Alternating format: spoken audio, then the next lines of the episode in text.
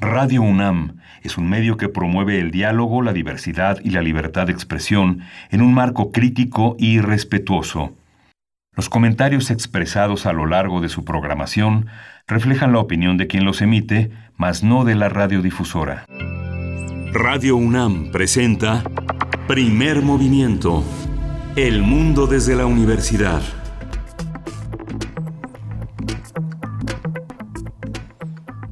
7 con 5 de la mañana. Hoy es jueves 6 de agosto. Bienvenidos, bienvenidas a Primer Movimiento. Estamos en este día, bueno, enlazándonos con la Radio Universidad de Chihuahua, como todos los días, a través del 105.3, del 106.9 y el 105.7. Así llegamos hasta el norte del país, para el centro. Bueno, estamos en el 96.1 de FM transmitiendo totalmente en vivo y también en el 860 de AM, el alma mater del cuadrante. Yo soy Berenice Camacho y en unos momentos más va a estar mi compañero Miguel Ángel Quemain. ¿Ya está? Sí. Ya estoy aquí en la línea. ¿Cómo estás, querido Miguel Ángel? Buen día. Muy bien, buenos días. Aquí haciendo malabares con las conexiones, porque se va el internet, regresa el internet. Este, aquí estamos, eh, como todos los días, dándole la bienvenida también a la radio universitaria de Chihuahua, que nos escucha también de 6 a 7 en las frecuencias de Ciudad Cuauhtémoc, Ciudad Juárez, la ciudad de Chihuahua, y de 7 a 8 en el horario de la Ciudad de México. Eh, tenemos hoy un, un programa también muy muy interesante, un programa dedicado a la, a la movilidad en el arranque, la guía para la implementación del plan de movilidad 4S para una nueva normalidad. Este tema lo vamos a conversar con Areli Carreón. Ella es la alcaldesa de la bicicleta en Ciudad de México y ha estado con nosotros. Ella fundó Bicicletecas, así que es una mujer que está acostumbrada a recorrer las venas de esta ciudad este, en dos ruedas y con una gran un, gran conocimiento del, del vehículo y de la ciudad. Y después tendremos nuestra sección dedicada a la historia de México a cargo del doctor Alfredo Ávila. Él es historiador, es investigador del Instituto de Investigaciones Históricas de la UNAM, profesor de esta universidad. Y bueno, vamos, vamos a hablar de, él nos va a comentar sobre el trabajo forzado a finales del siglo XIX. Vamos a ver de qué, de qué se trata. Bueno, el, el título ya lo dice, pero los detalles será también la parte interesante. Sí, vamos a tener también en información nacional algo que ha preocupado a la comunidad, eh, a la opinión pública, pero también sobre todo a la, gente que vive en Guanajuato. Tres años de un cartel que terminó con la detención de El Marro, el cartel de Santa Rosa de, Lima. Vamos a conversar con, eh, con un miembro del colectivo de CACEDE y un especialista en temas de integración regional, seguridad y defensa. Va a estar con nosotros uno de los especialistas de CACEDE, que, eh, quien es eh, Carlos Rodríguez Ulloa, él es internacionalista, es profesor e investigador de la Facultad de Ciencias Políticas y Sociales de la UNAM, también es miembro del colectivo CACEDE y especialista en temas de integración regional, seguridad y defensa. Y bueno, para nuestra nota internacional no hay plazo que no se cumpla y nos vamos acercando poco a poco a las elecciones de nuestro vecino del norte. Vamos a hablar precisamente de estas elecciones en noviembre tendrán lugar. Ya Donald Trump por ahí anunció en algún momento eh, pues su, su, deseo, por ahí lo dejó ir en un, en un tuit que podría eh, reagendar, posponer las elecciones de noviembre, las elecciones generales de Estados Unidos. Pues vamos a conversarlo con Juan Carlos Barrón Pastor. Él es investigador y secretario académico del Centro de Investigaciones sobre América del Norte. La poesía de hoy está a cargo de Berenice Camacho, su voz, su, su, su, conocimiento, esta elección de una, una poesía pues muy interesante que contempla pues todo el orden, todo el orden expresivo de nuestra, no solo de nuestra lengua, sino de otros espacios también imaginarios que están plenos de poesía que tienen que ver con nosotros, con nuestro espíritu. Y yo espero que, que, la disfruten mucho esta mañana. Ya verán de qué se trata, no les voy a adelantar, pero va a estar interesante. Después eh, tendremos nuestra mesa, nuestra mesa de todos los jueves, ahora sí, con el doctor Alberto Betancourt. La semana pasada no estuvo por acá, lo extrañamos mucho, pero esta vez estará con nosotros, con nosotras. Él es historiador, profesor de la Facultad de Filosofía y Letras de la UNAM, y nos propone el tema, nos dice que todos somos cyberpunks yo no sé si ustedes están de acuerdo, que levante la mano si hay por aquí un cyberpunk entre, entre la audiencia. Bueno, no sé si, si, si, si es cyberpunk, usará y nos mandará mensajes por redes sociales. Generalmente se niegan a, esos, a esas vías y, y se van por otras. Eh, vamos a hablar de esto. Todos somos cyberpunks. La segunda incursión a la Matrix. Bueno, está un poco críptico esto. Vamos a ver de qué se trata para la mesa de los mundos posibles en este jueves. Sí, viene Alberto Betancourt, Betancourt Reloaded, ¿no? recargado como los Matrix. Y vamos a tener para cerrar el programa de la presencia de Jacobo Dayan. Hoy es el turno de Jacobo Dayan en la, en la, en la sección que tenemos de Derechos Humanos. Eh, Jacobo Dayan es coordinador académico de la Cátedra Nelson Mandela de Derechos Humanos en las Artes de la UNAM. Y el tema son las atrocidades cometidas en lo que va de 2020, el informe de causa en común que va a analizar y va a comentar Jacobo Dayan con su con su este pues con esta perspectiva de derechos humanos, de defender lo primordial, de entender lo primordial para nuestra vida cotidiana. Ese es el programa de hoy. Así es, muy diverso, mm, de diversos contenidos eh, y profundidades y pues bueno, así así estará esta mañana de primer movimiento en Radio UNAM. Vamos con nuestro corte informativo, como amanecemos esta mañana de jueves 6 de agosto en temas de COVID-19 a nivel nacional, internacional y también la información de la UNAM. COVID-19. Ante la pandemia, sigamos informados. Radio UNAM. La Secretaría de Salud informó que el número de decesos por la enfermedad de la COVID-19 aumentó a 49.698. De acuerdo con el informe técnico ofrecido ayer por las autoridades sanitarias, los casos confirmados acumulados se incrementaron a 456.100 y el de sospechosos a 85.845. Y en información internacional, el número de personas que han fallecido a nivel mundial por la enfermedad de la COVID-19 superó las 700.000. De acuerdo con el recuento de la Universidad de Johns Hopkins, el país con más decesos es Estados Unidos, con 156.807 muertes, seguido de Brasil, con 95.819, y en tercer lugar se encuentra nuestro país, México, con 48.869 lamentables defunciones los casos confirmados de coronavirus en todo el planeta son 18 millones 543 mil 662. El país más afectado es Estados Unidos, con más de 4 millones 770 mil casos, seguido de Brasil, con más de 2 millones 800 mil. Y en tercer lugar se encuentra India, con más de 1.9 millones de contagios. Y en información de la UNAM, Fundación UNAM lanzó una campaña para que alumnos, alumnas con buen promedio y de bajos recursos económicos continúen sus estudios durante la actual pandemia de COVID-19. Se trata de la campaña Dona una tablet y el depósito por cualquier cantidad puede realizarse en Inbursa. El beneficiario es la Fundación UNAM AC a la cuenta 1100 04 90 018 con clave 036 1801 1000 4900 184 y por proyecto el número es 808.00.008. Muchos números, pero ahí está, mm, lo dijimos muy pausado para que alcanzaran y si no, bueno, también en nuestras redes sociales pueden encontrar esa información. Sí, se pueden eh, se pueden tener más mayor precisión en las en las redes sociales. También se puede realizar en Citibanamex con el beneficio de la fundación con beneficio de la fundación de la fundación UNAM. Y bueno, cabe señalar que la Fundación UNAM también ha lanzado las campañas Don Kit, Protege a un Residente, así como la recaudación de fondos para patrocinar investigaciones de los universitarios relacionadas con la vacuna contra el SARS-CoV-2 y el tratamiento para la COVID-19.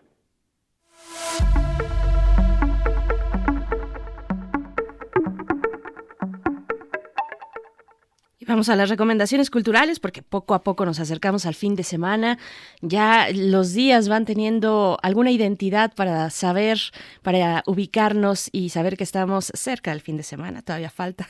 Parece que tengo algunos deseos de que así sea, pero nuestra recomendación cultural de esta mañana la, la da la Filmoteca de la UNAM y la Dirección General de la Coordinación de Memoria Histórica y Cultural de México. Nos invitan a una serie de ciclos de cine en línea a través de clásicos del acervo de la Filmoteca. El primer ciclo está dedicado al cine mudo de ficción. Comienza mañana con títulos como Tepeyac de 1917, El tren fantasma del 26, El puño de hierro de 1927 y son películas que podrán verse a través de los sitios web memoria eh, memoria también de la filmoteca.unam.mx, así como de las redes sociales que tienen en Filmoteca UNAM en Twitter y también el arroba Memórica México en Instagram. También la Filmoteca de la UNAM es la dirección en Twitter. Facebook tiene como eh, Filmoteca UNAM y Memórica México y en YouTube hay que buscar el canal de la Filmoteca y en las primeras en, las primeras en los primeros canales, en las primeras reproducciones, en las primeras listas de reproducción está Filmoteca UNAM con esta con esta con esta propuesta. Así es, bueno, no se la puedan perder esta serie de ciclos de cine en línea, los clásicos del acervo de la Filmoteca. Pues bueno, vamos vamos con música, Miguel Ángel, vamos, con música, ¿qué vamos a escuchar? Vamos a escuchar de un grupo de Massachusetts que se llama Potty Mouth, que es una banda pop punk, eh, una banda que se ya tiene casi una década de fundada y que vamos a escuchar Sleep Talk.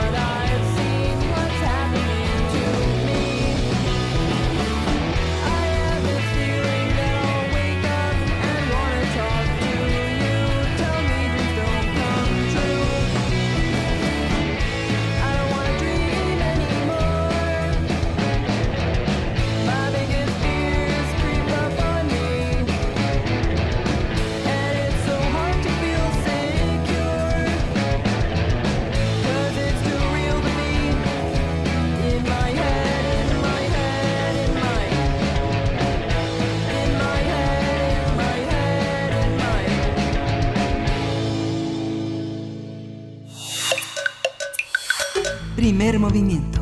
Hacemos comunidad. Jueves de autoayuda. La Secretaría de Desarrollo Agrario, Territorial y Urbano, la SEDATU, presentó la primera guía para la implementación del Plan de Movilidad 4S para una nueva normalidad.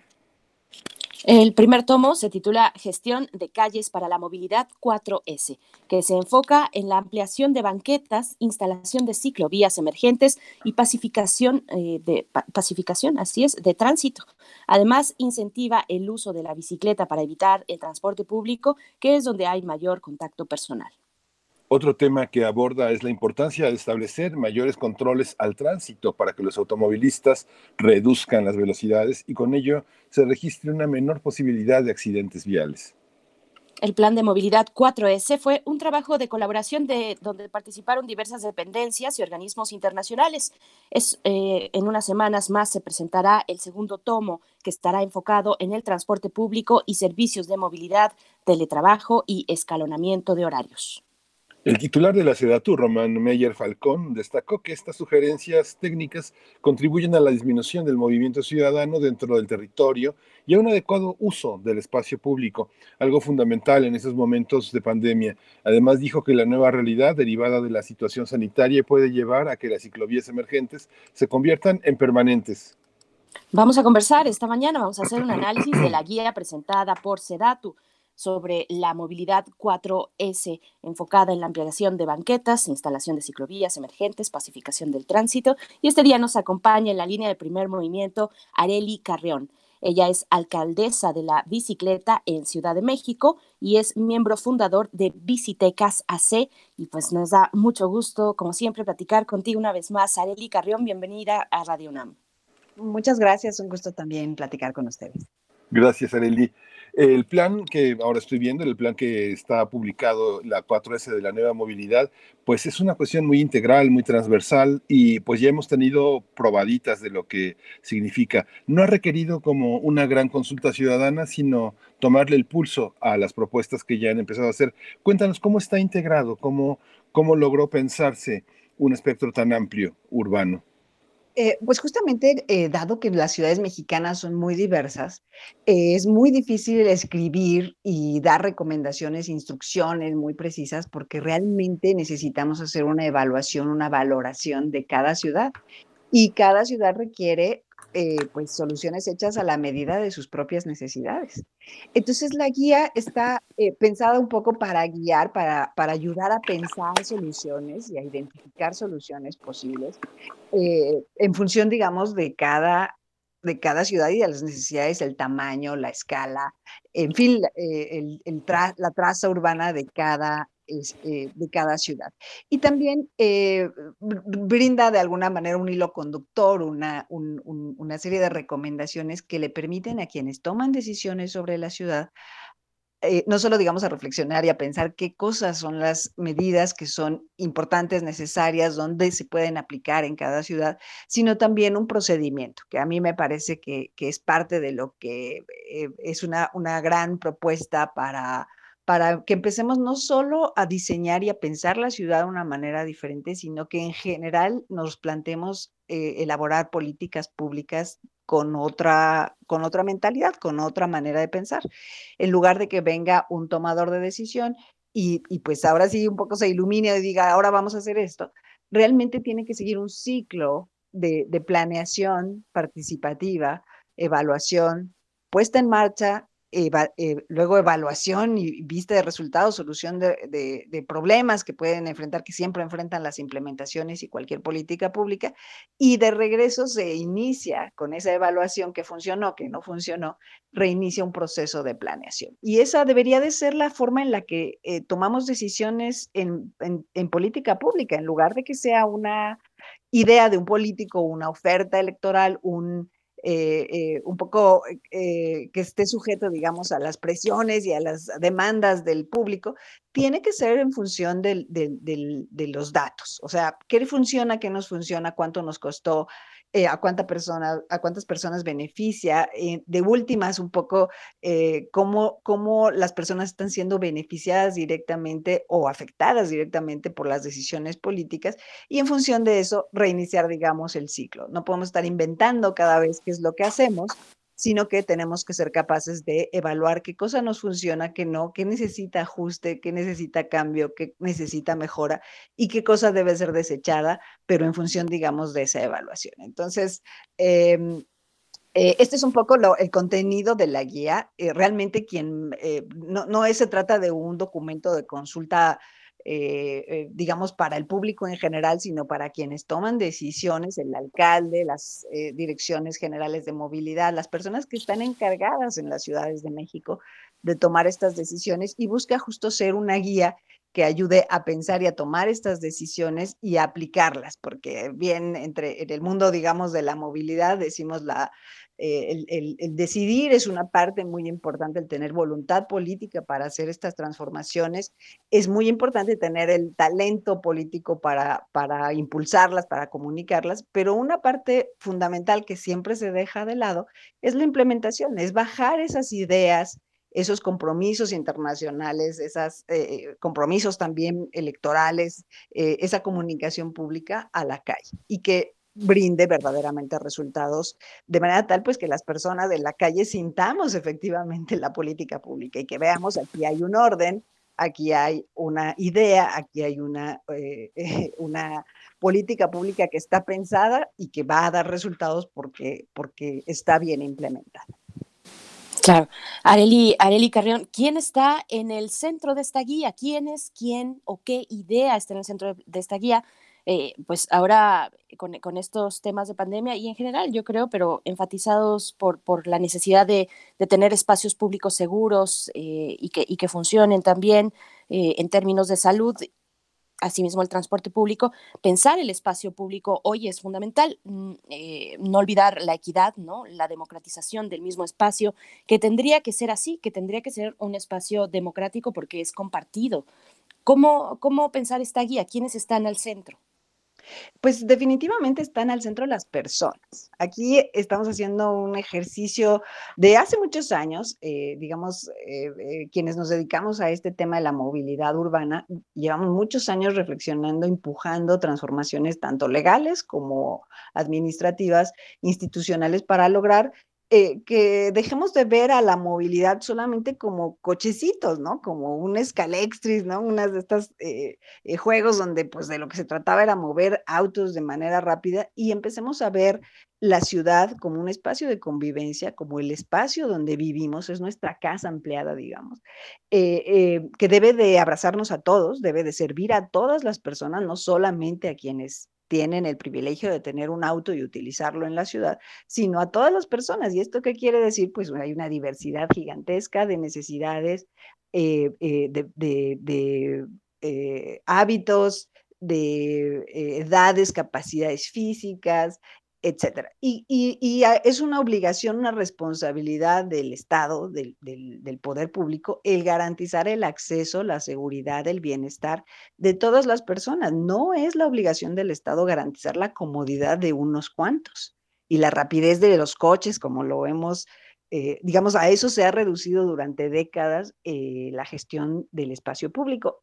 Ahora no, lo que venimos diciendo desde hace ya muchos años y que ahora está eh, eh, por fin, ahora sí que yo diría que un poco como que nos está cayendo el 20 finalmente, es que la ciudad necesita ser un espacio de vida, de bienestar, eh, que además debe servirnos a todos y a todas y que necesita tener una forma adecuada y una gestión adecuada para que todas las personas podamos participar del bienestar que nos da, que brinda el vivir en una ciudad. Entonces, tal cual necesitamos mover personas no vehículos y en, el contexto de la pandemia, ya lo hemos oído muchas veces, el virus viaja con nosotros, las personas. Entonces, si nosotros queremos detener al virus, queremos evitar la propagación y reducir la velocidad de contagio, necesitamos movernos de una manera diferente, de manera tal que no le ayudemos al virus a esparcirse y a causar grandes estragos en nuestra sociedad.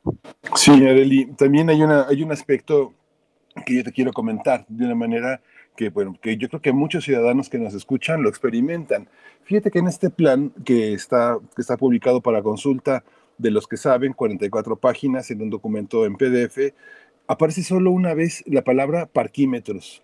Y es una palabra, es una, es una situación que me parece que tienen una deuda con los ciudadanos muy fuerte, con, con todos nosotros.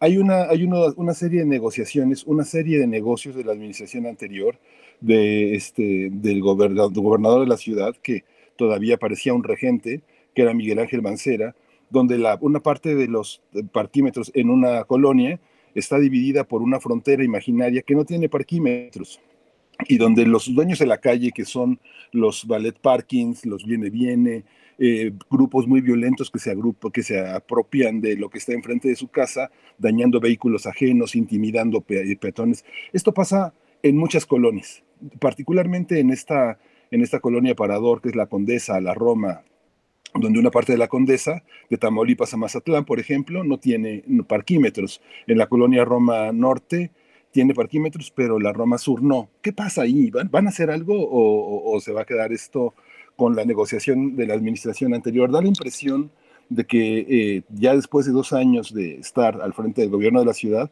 no han podido con eso. ¿Qué, qué van a hacer, Arelina? Eh, pues mira, aquí el tema de los parquímetros siempre es polémico eh, porque hay quienes los amamos y quienes los odian. Eh, y parece como que no hay resolución y un piso común, digamos, de, de, qué son los parquímetros, qué, qué, le ofertan, qué le dan a la ciudad. Y de nuevo, tenemos que plantearnos qué es lo que ofrecen y qué es lo que realmente resulta del uso de los parquímetros en la ciudad. El objetivo de los parquímetros es lograr eh, gestionar la demanda sobre un bien escaso. El bien escaso, en este caso, en esas zonas que has comentado, en donde están instalados, el, el bien más escaso es el espacio para estacionarse, porque hay una alta demanda, o sea, hay una cantidad enorme de, gente que, tiene y que, y que, decide usar vehículos, y pues puedes dar horas, eh, media hora, 40 minutos, una hora vueltas para buscar en dónde estacionarte, y, ahí claramente se ve pues cómo eh, la, la demanda supera con mucho la oferta. Entonces, parquímetro es un instrumento que lo que permite y, que busca hacer es justamente gestionar el uso de manera tal pues que se, que, se pueda equilibrar la demanda con la oferta ¿no? de, estacionamiento. Entonces, en la medida en que a ti te cuesta dejar estacionado tu coche, pues tú no lo utilizas como pensión, tú no lo dejas días y días, semanas, ¿sabes? No, no, lo, no ocupas la calle y el espacio que es de todos y que es escaso como un espacio pues para dejar tu coche horas enteras o días o semanas, meses enteros. Eh, eh, y en ese sentido lo que hace es agilizar el uso, o sea, tú realmente pues te estacionas lo que necesitas y pagas solamente lo que necesitas y lo que eso en teoría debe de permitir es precisamente que sea mucho más fluido, que, que lo utilices de una manera racional para que otras personas lo puedan utilizar y que entonces no se pierda tanto tiempo buscando estacionamiento, eh, se reduzca la contaminación y se ordene eh, la oferta con la demanda. ¿Qué es lo que en los hechos sucede? Pues que no se ha comprendido exactamente cómo se usa. Hay quienes abusan, hay quienes eh, en la falta, digamos, en la omisión gubernamental de de, ejercer, digamos, eh, su potestad de ordenar lo público, pues abusa estos ballet parkings, estas personas que, que, que aún con parquímetros pueden agredir a, los automovilistas.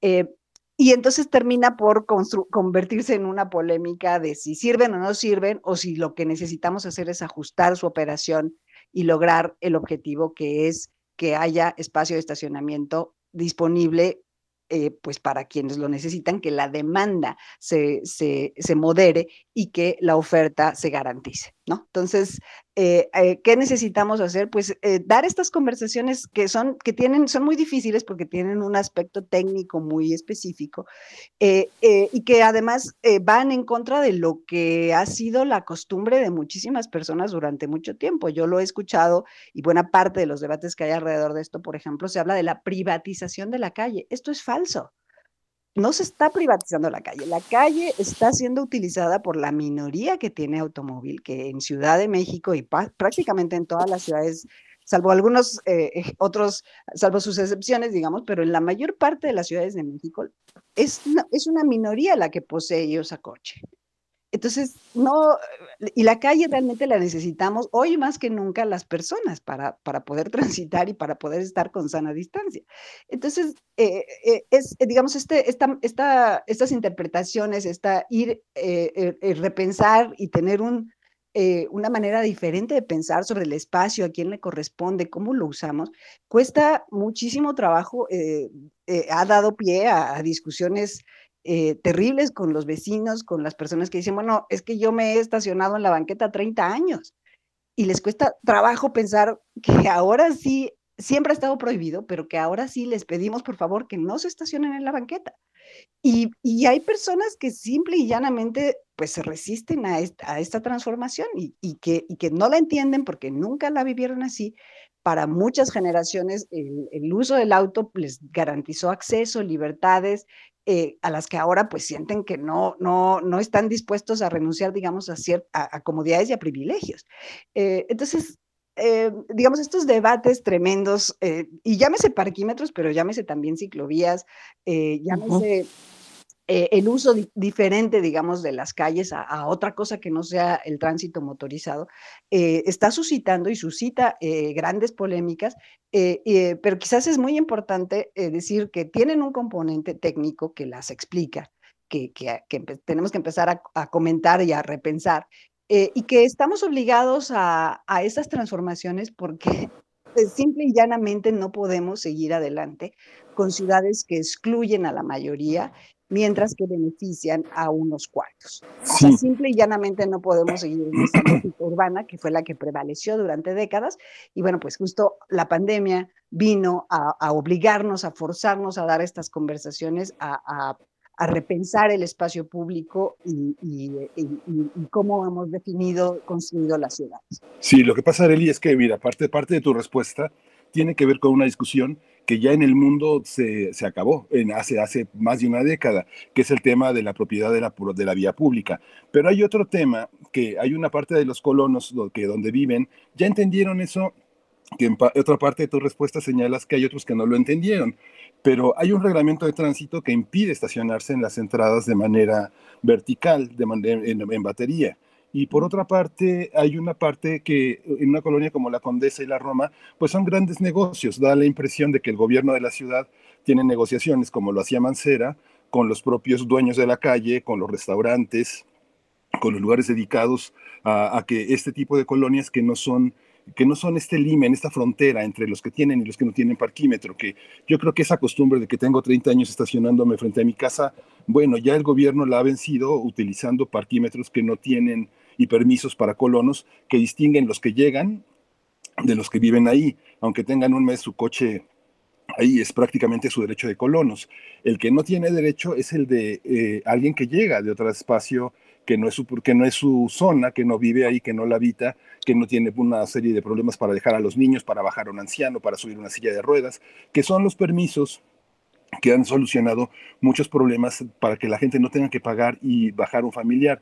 Yo creo que este tipo, hay dos partes en la respuesta, pero yo creo que siguen en deuda, siguen en deuda para resolver algo que la administración anterior convirtió en un negocio que se tiene este, eh, un poco entre, entre vigilando e intimidando, y por otra parte no se resuelve. Digamos que, y bueno, veo en, veo en este reporte que la palabra parquímetro no entra en una discusión, sino en una descripción y no plantea una, una problemática. Yo creo que siguen en deuda Digo, salvo tu respuesta, que, respeto, que entiendo, pero yo creo que mucha gente que escucha y que entiende esta parte sigue percibiendo esa acción del gobierno como un negocio, como una parte de la impunidad y una parte de la inmovilidad que, que, no, que tienen, les tienen las manos amarradas.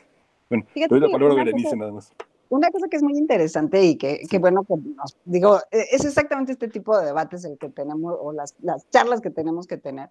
Por supuesto que hacer transformaciones urbanas benéficas es, es complicado. Como decía, implementar es divino. O sea, cualquiera, el papel lo aguanta todo. En el papel tú puedes poner toda la teoría y toda, toda la evidencia, pero lo difícil es pasar eso a la realidad, en donde hay vecinos que abusan, hay restauranteros que abusan, y hay otros que no, hay otros que efectivamente son cumplidos, cumplen con el reglamento y recogen las heces de sus perros y sabes si tienen una vida, eh, eh, una convivencia saludable y sabes, vamos a hacer cada quien lo que le toca, pero otros no. Y aquí el asunto es, eh, digamos, es complicadísimo nuestro sistema de gestión de la ciudad porque regularmente y durante muchos años esto se vio de una manera parcializada. Y entonces, por ejemplo, el, caso de la Ciudad de México, que se repite alrededor del país, para tú poder transformar la calle, necesitas la, la, participación de varias secretarías, porque la que hace la obra es la Secretaría de Obras, la que está encargada de la banqueta es SEDUBI, la que está encargada del árbol que está en la banqueta es SEDEMA, la persona que está encargada del tema del tránsito es la Secretaría de Seguridad Ciudadana. Y, la, si se trata de una vialidad secundaria, también tiene que entrar ahí el gobierno de la alcaldía. Y además existen todas estas otras capas y tomas de decisión sobre la calle en donde participan otras autoridades. Si hay una alcantarilla o una parte importante del sistema de drenaje, pues ahí tiene que estar la, la, SACMEX, ¿no? Tiene que estar la Secretaría de Aguas. Este, y entonces realmente necesitas coordinar de una manera súper, súper, eh, una ciudad que además mira las dimensiones que tiene y los años que la hemos construido cual capas de cebolla una encima de la otra durante siglos. Entonces, es una verdadera, o sea, lo que nosotros estamos tratando de hacer es lograr encontrar la manera en la que se pueda gestionar lo público, que no nada más es la forma de la calle, sino también el cómo se toman decisiones para que la ciudad nos sirva a todos. Y a todos quiere decir no solo a quienes viven allí, porque a veces se toma mucho esta, esta idea de que a quien tiene derecho es el vecino que paga predial en tal, en tal eh, zona, pero esto eh, pues es, es una visión parcial, incompleta por supuesto que tienes derechos, todo, pero todos tenemos derecho. O sea, el viandante, el visitante, el, la persona que solamente llega a trabajar tiene derecho a pesar de no pagar ahí su predial. ¿Por qué? Porque paga predial en otro lugar, eh, vive en otro lugar, pero presta servicios y necesita el acceso a la ciudad. Entonces, eh, sí, sí es complicado, eh, pero como te digo, bueno, esta es súper difícil dar ese tipo de instrucciones o dar recetas específicas para cómo hacer esto eh, y que eso se aplique a toda la ciudad, porque además esto que me estás platicando es una cosa muy específica en donde existen parquímetros y en, en estas zonas súper atractoras de viajes como la Roma y la eh, eh, y, y, realmente necesitamos pensar en servir a toda la ciudad, a todas las personas en, en todo el país, no solamente eh, digamos, dar como, como, como discusiones o, soluciones específicas a temas específicos. Y por supuesto, todos son importantes porque todos afectan la calidad de vida de todas las personas, pero son debates precisamente que tenemos que aprender a dar y también a aprender a pensar juntos soluciones. Estamos conversando con Areli Carrión, alcaldesa de la bicicleta en Ciudad de México, miembro fundador de Visitecas AC.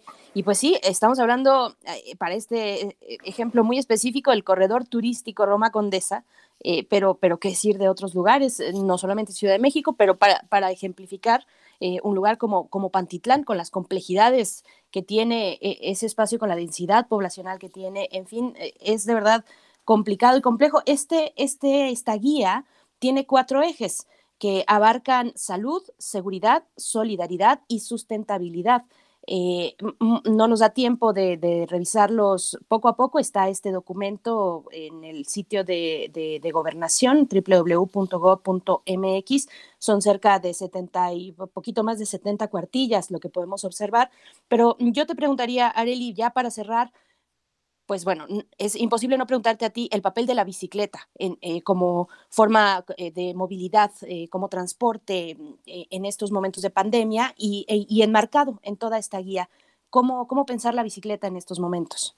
Eh, pues mira, la bicicleta ha sido desde siempre un vehículo ligero eh, que prácticamente eh, no tiene emisiones o su, huella de carbono es bajísima.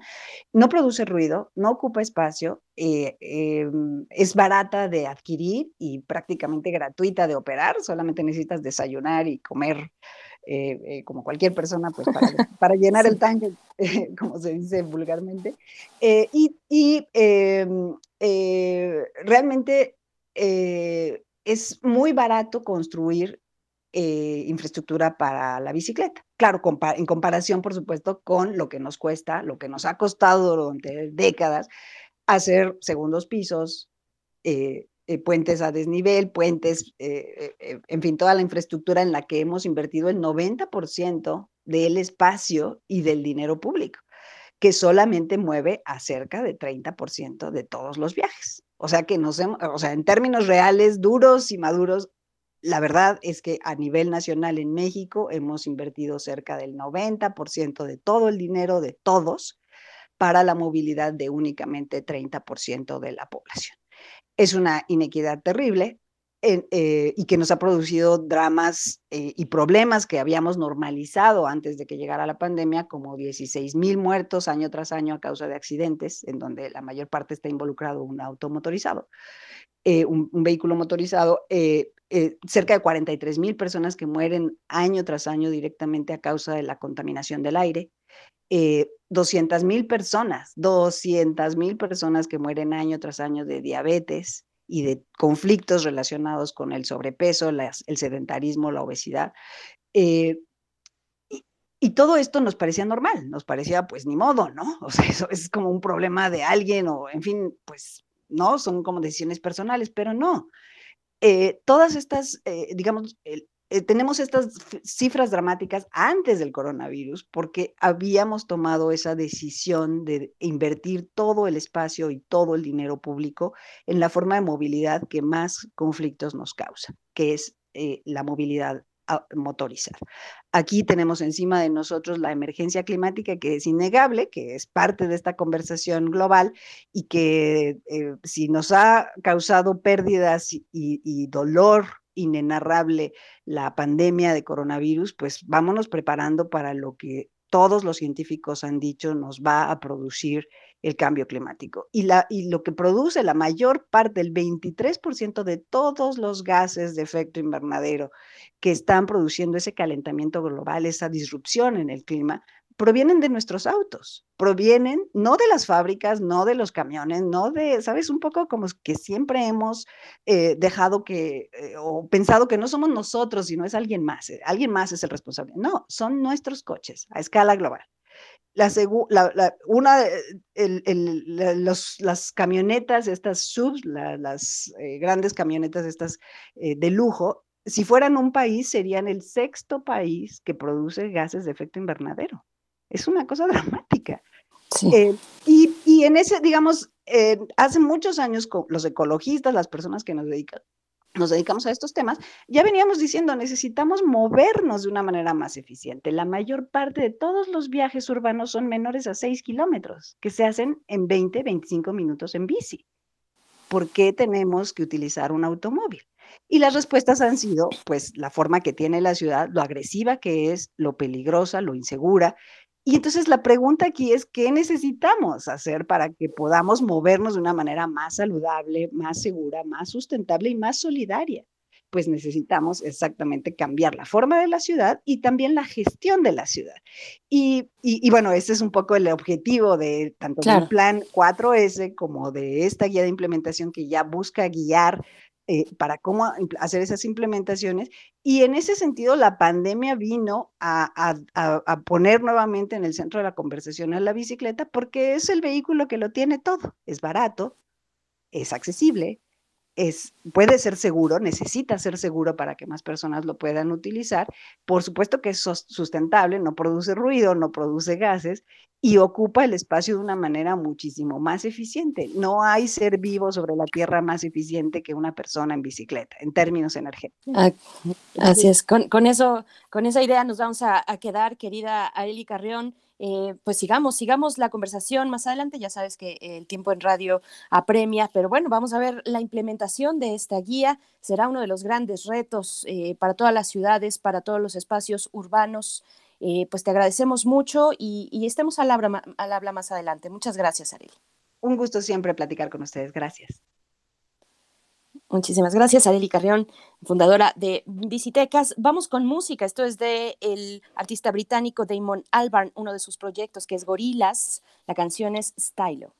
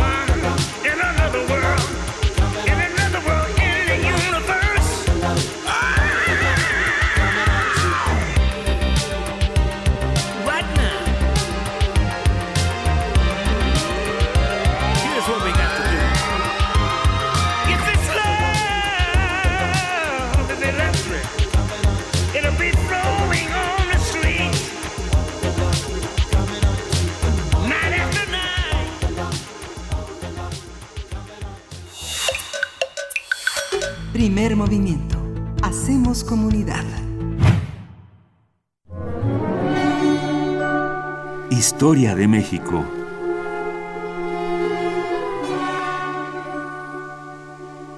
Bien, pues damos la bienvenida esta mañana al doctor Alfredo Ávila, historiador, investigador del Instituto de Investigaciones Históricas, profesor de la UNAM, para hablar en esta sección dedicada a la historia de México, en esta ocasión de acerca del trabajo forzado a finales del siglo XIX. Bienvenido, doctor Alfredo Ávila, ¿cómo estás? Berenice, buenos días, ¿cómo estás? Muy bien, muchas gracias. Aquí también está Miguel Ángel Quemain. Hola, Alfredo, buenos días. Hola, el trabajo, buenos días. El trabajo forzado es el tema de hoy. Pues mira, es, es un tema que, que eh, surge de, de, un debate eh, en torno a la, al el debate en torno a la esclavitud y todo esto que ha habido en Estados Unidos eh, por, por las estatuas que, que fueron derribadas, pero también una reflexión acerca de, cómo el capitalismo terminó transfiriendo eh, eh, o terminó eliminando el, trabajo forzado que conocemos con el nombre de esclavitud, pero terminó adoptando otras formas de trabajo forzado. Y, esto es algo muy, muy interesante porque ese nuevo trabajo forzado surgió precisamente en la época en la que el liberalismo se había sentado y el liberalismo consideraba que eh, el trabajo más eficiente eh, y el más económico era el trabajo libre, el trabajo asalariado. El trabajo asalariado representaba muchas ventajas frente, frente a la mano de obra esclava, porque eh, la mano de obra esclava implica, hasta, aunque, aunque haya mucha brutalidad, pero implica también un cierto tipo de responsabilidad por parte del, por parte de los amos y, de los productores. El esclavo cuesta, y, los precios no eran, no eran nada bajos y además eh, eh, es difícil sustituir a un, a un esclavo. En cambio, el trabajo salariado eh, era un trabajo por el que podías pagar eh, eh, cada vez sueldos más bajos dependiendo de la cantidad de mano de obra. Si hay mucha mano de obra disponible, por supuesto que podías bajar el salario de los, de los trabajadores y, puedes despedirlos eh, cuando, cuando se te antoje. Y además no te preocupas por ellos fuera del, del trabajo, mientras que el esclavo, el, la relación con el amo es permanente, con un trabajador, en cambio, eh, la relación se da durante las 11 o 12 horas que eran en aquella época de trabajo al día y el resto del tiempo no es responsabilidad del, del, patrón, de manera que se lavan las manos con cosas como la vivienda, la alimentación e incluso el, transporte de los trabajadores a, sus centros de, trabajo. Eh, todos esos argumentos se emplearon a favor, a favor de, la mano de obra libre y a eso se le unieron argumentos de corte moral. Eh, la esclavitud y el tráfico de esclavos son inhumanos eh, y pues eh, son inmorales y por lo tanto hay que, hay que eliminarlos.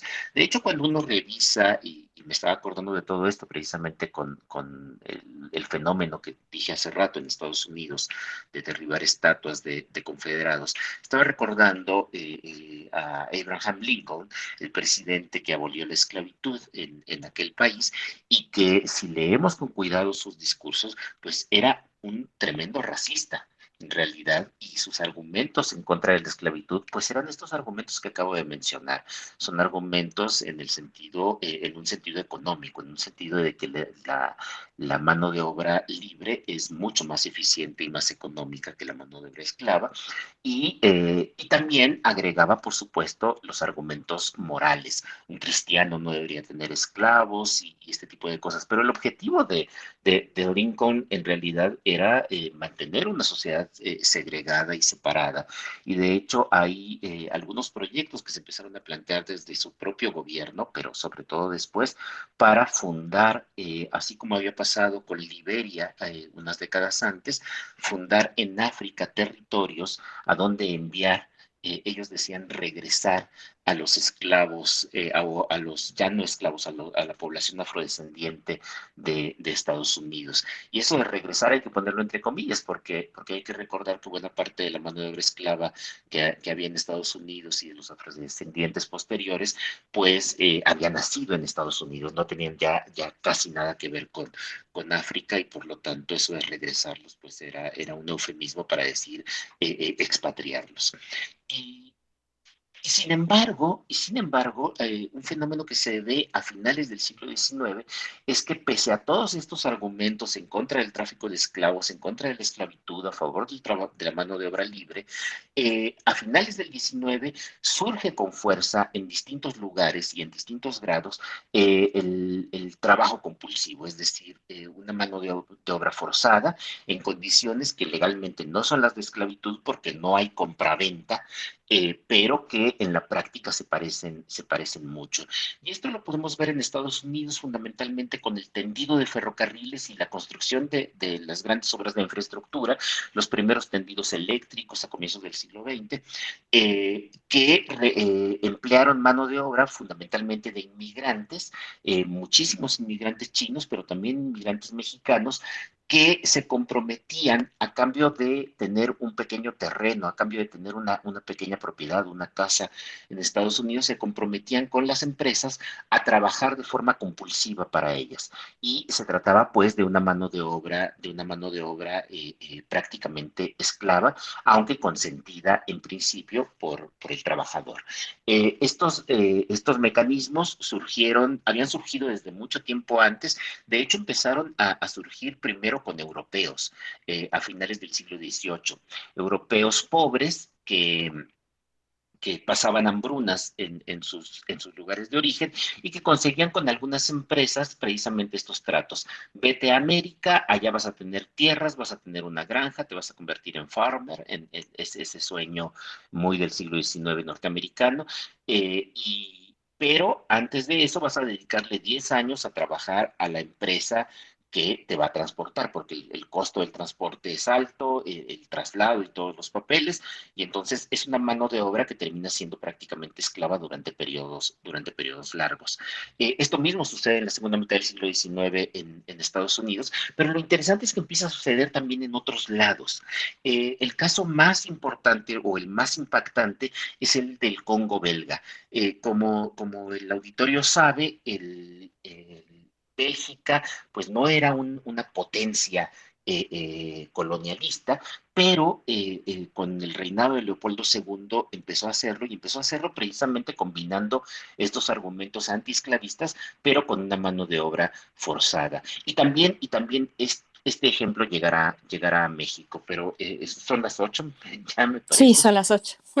sí, vamos a quedarnos en, esta, en esta conversación contigo para reanudarla después del corte. Estamos ya despidiéndonos de la Radio Universidad de Chihuahua, son las 7.59, estamos en primer movimiento hablando de historia, de eh, esclavitud, de trabajo forzado eh, del siglo XIX con el doctor Alfredo Ávila. Vamos al corte y volvemos. Síguenos en redes sociales. Encuéntranos en Facebook como Primer Movimiento y en Twitter como arroba PMovimiento. Hagamos comunidad.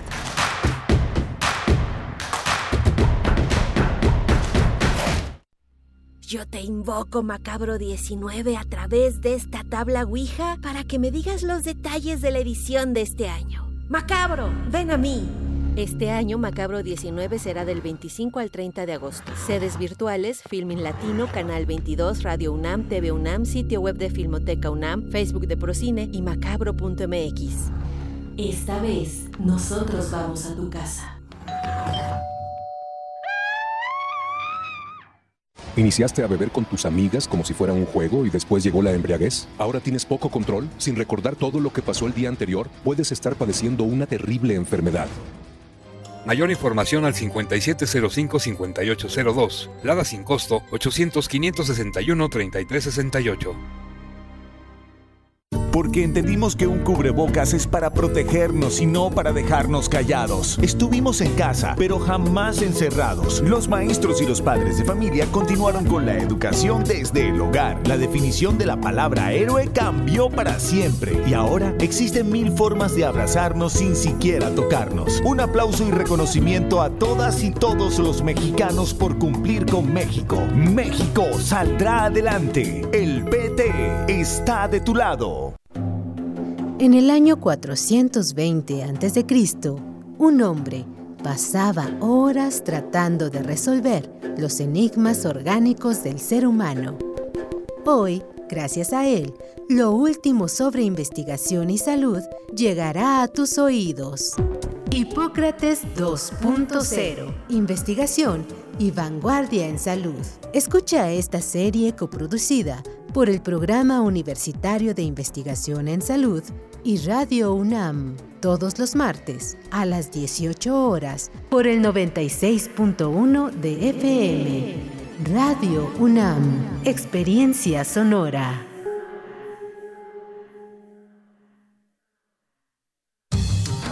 La ciencia que somos. La ciencia que somos. Iberoamérica al aire. Conoce la voz de la ciencia a través de cápsulas, reportajes, entrevistas y reportes en vivo. Viernes de 10 a 11 horas por el 96.1 FM. O sigue nuestra transmisión live y consulta nuestro podcast radiopodcast.unam.mx. La ciencia que somos. Iberoamérica al aire una coproducción de Radio UNAM y las direcciones de divulgación de la ciencia y de las humanidades.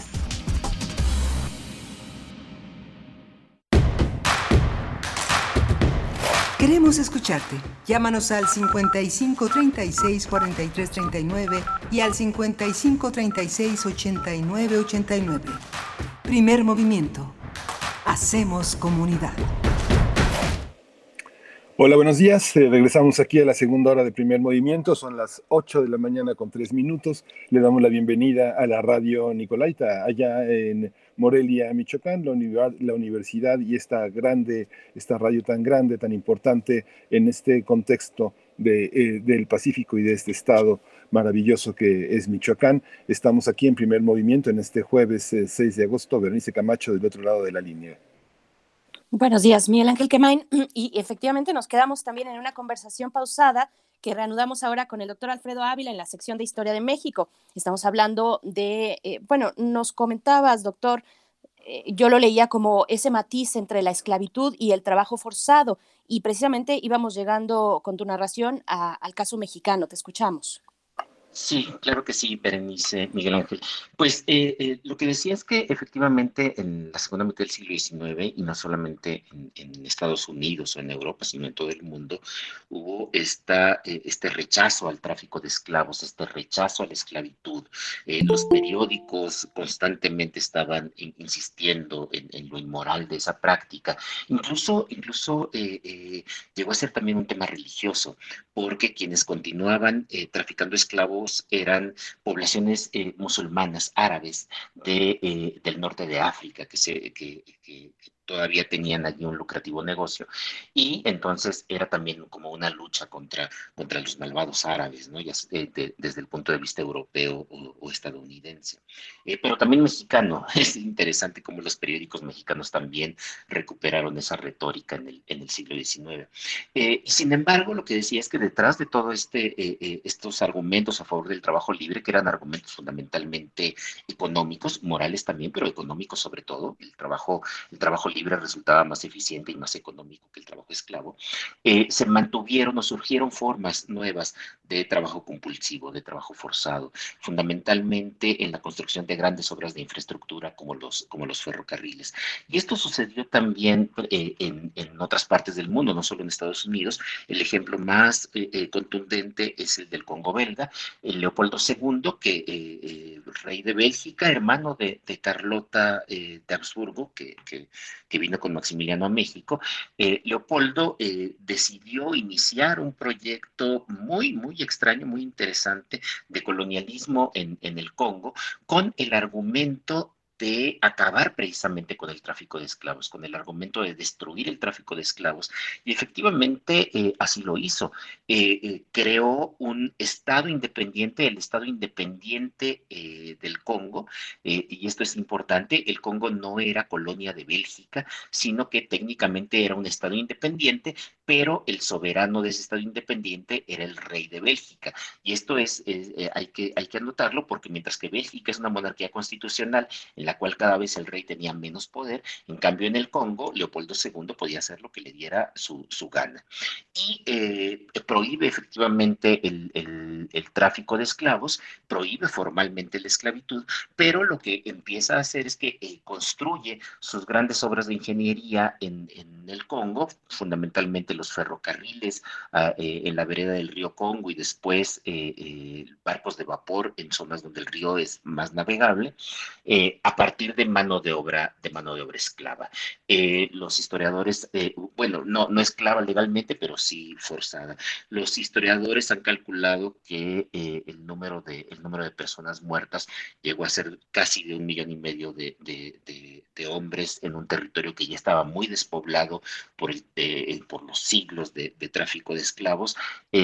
hubo denuncias a comienzos del siglo XX de que lo de Leopoldo II pues era una gran, era una gran farsa pero era una, fue una gran farsa que funcionó. En, la prensa mexicana, en el Imparcial, en el siglo XIX y otros periódicos, el Diario del Hogar, pero también la prensa católica como La Voz de México, eh, se, reseñaban los éxitos de la civilización en el Congo y cómo eran llevados misioneros y cómo se había abolido el tráfico de esclavos. Lo que no decían es que eh, quienes trabajaban en aquellas, en, aquellas obras de infraestructura en el Congo para sacar eh, metales y sacar marfil del centro de África, pues lo hacían en unas condiciones que eran muy semejantes a las de la, a las de la esclavitud y con un alto costo de, con un alto costo de vidas. Y es que eh, en este desarrollo al que me refería antes del corte del capitalismo hacia modos más eficientes y más económicos de productividad para el gran capital, eh, y que todo parecía indicar que, el resultado mejor era la mano de obra libre, pues resultó que había ciertas eh, eh, obras y ciertas empresas a las cuales les iba mejor con el trabajo forzado. Y eso es algo que sucedió también en México. Eh, en, México, el caso más conocido durante el porfiriato es, por supuesto, el de los peones acasillados en las haciendas, pero no es el único. También sabemos que había trabajo forzado en, algunas zonas mineras, en, Hidalgo, pero también en el norte del, país. Y, el más importante, o, el, que, el, que se, el que semeja más este, es precisamente el de la construcción de ferrocarriles que, eh, pues que, eh, que, se hacían contratos, era en principio un tipo de, de, trabajo libre, porque, porque hay un contrato, porque el trabajador es voluntario, pero que eh, terminaba siendo un contrato que obligaba a los trabajadores a, laborar de manera obligatoria durante periodos muy largos y sin ningún derecho. Y eh, poco después, eh, con las rebeliones indígenas en, Sonora, fundamentalmente las rebeliones del Yaqui, pues el traslado de eh, mano de obra yaqui a Pinotepa Nacional en Oaxaca, a, Valle Nacional en Tamaulipas y a Yucatán, sobre todo, de de estas comunidades indígenas que fueron enviadas para hacer trabajo forzado y con un alto costo también de, vidas. Entonces, eh, esta idea de la desaparición de la esclavitud en el siglo XIX, eh, sustituida por mano de obra libre, que terminó siendo, eh, o que en principio debería ser más eficiente, más económica, eh, con menos responsabilidades también para, para los propietarios y los, empresarios, pues eh, eh, no fue suficiente. Y el capitalismo tuvo que recurrir a otras formas de mano de obra forzada, pero con una diferencia enorme respecto a la vieja esclavitud. Como dije, la vieja esclavitud implicaba también una relación de compromiso entre el amo y sus esclavos, porque los esclavos viven en la casa del amo, el amo tiene que alimentarlos, tiene que proporcionarles casa y tiene que proporcionarles, no, no es una cosa menor, tiene que proporcionarles un cierto tipo de educación cristiana. Eh, y todo esto resultaba costoso, de allí que se, se pasó al esquema de, mano de obra, de mano de obra libre, que era más, más barato y con menos responsabilidades para el empleador. Pero eh, eh, cuando, se, cuando se dan cuenta de que para estas grandes obras, sobre todo por los ferrocarriles, eh, era conveniente tener mano de obra forzada, eh, se recurre a una mano de obra forzada en la cual el patrón ya no tiene responsabilidad sobre los trabajadores. Y sucede lo que sucedió en Estados Unidos con la población china o en México con la población yaqui sobre todo, pero también con otros trabajadores que fueron forzados en la, en la construcción de ferrocarriles o el caso más extremo, el, de Congo, el del Congo belga, a un notable desprecio por la vida de, estas personas, un notable desprecio por la vida de los trabajadores, que eh, no sucedía así en el caso de la esclavitud, porque en el caso de la esclavitud, si te muere un esclavo, pues eh, eh, es, hay, que, hay que pagarlo, este, el esclavo cuesta. En, la segunda mitad del 19, ya en la última década del 19 y a comienzos del siglo XX, la mano de obra compulsiva terminó siendo pues prácticamente sin ningún, ningún valor su vida. Eh, y esto eh, conduciría sobre todo al, caso más grave ya en Europa en los años en los años 30 y 40 justo en el momento de la Segunda Guerra Mundial con los campos de concentración. Eh, no solo en Alemania aunque son los más famosos no me refiero a los campos de, exterminio pero a los campos de concentración de trabajo. De trabajo en los que grandes empresas y sabemos cuáles son esas empresas BMW Siemens y todas ellas eh, eh, exacto, y se hicieron de grandes fortunas gracias a la mano de obra forzada de las comunidades judías y gitanas del, centro de Europa. Entonces, eh, esta, esta visión del capitalismo vinculado con el liberalismo, en el sentido de que es mejor tener contratos individuales o tener contratos libres con trabajadores, pues le funciona al capitalismo solo en ciertos contextos. En otros contextos el capitalismo recurre y ha recurrido a la mano de obra forzada. Sí, ay, Alfredo pues estos matices, esta desmitificación con esta gradación entre del blanco al gris al negro, pues ayuda mucho a entender, a desidealizar, a quitar estos, esta idealización sobre algunos personajes y sobre los matices, que es lo que en esos matices es donde nos identificamos, pues los ciudadanos que vivimos en el siglo XXI, pero que tenemos muchos resabios y muchas remoras del siglo XIX. Muchas gracias, Alfredo.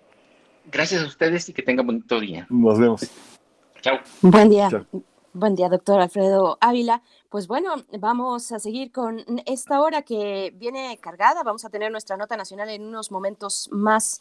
Hablaremos eh, con integrantes de CACEDE sobre la detención, bueno, la detención que se dio a conocer eh, de El Mar, de este líder en Guanajuato de, de, la extracción ilegal de hidrocarburos llamado huachicol, huachicoleo. Pues bueno, vamos a estar en eso, Miguel Ángel, y también una nota internacional interesante. Sí, vamos a tener el tema de Trump, el Partido Republicano, las elecciones de noviembre y el COVID-19. Eso lo vamos a conversar con el doctor Juan, Juan Carlos Barrón Pastor. Él es investigador y secretario académico del Centro de Investigaciones sobre América del Norte, pero mientras nos vamos a ir con este grupo de rock pop, eh, que es un grupo valenciano que se llama Abran Paso o Brind Paz, y tiene la pieza Y si mañana no llegara, y si demá no tornara, vamos a escucharlo.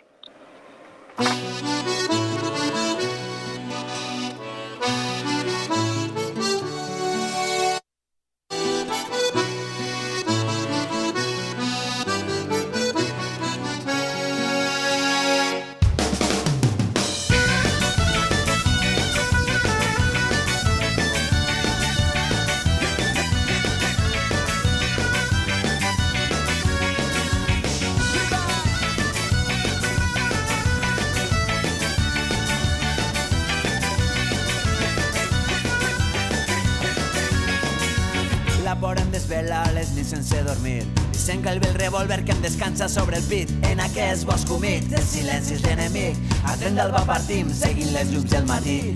Travessem l'aurora entre cingles del massís.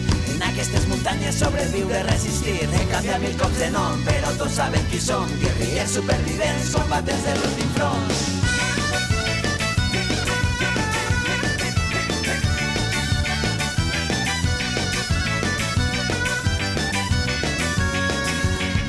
Flames roges cremen al nostre horitzó. La casa on dormíem és un esquelet de foc. Han matat el mas obert, ens solia refugiar. A nit ens va somriure quan ens vam acomiadar. La lluna ens recorda que som com els temps errants. Hombres una guerra perduda encendes de fang. I quan la foscor ens ven, s'acaricia en soledat. Un record en blanc i negre, el motiu del meu combat.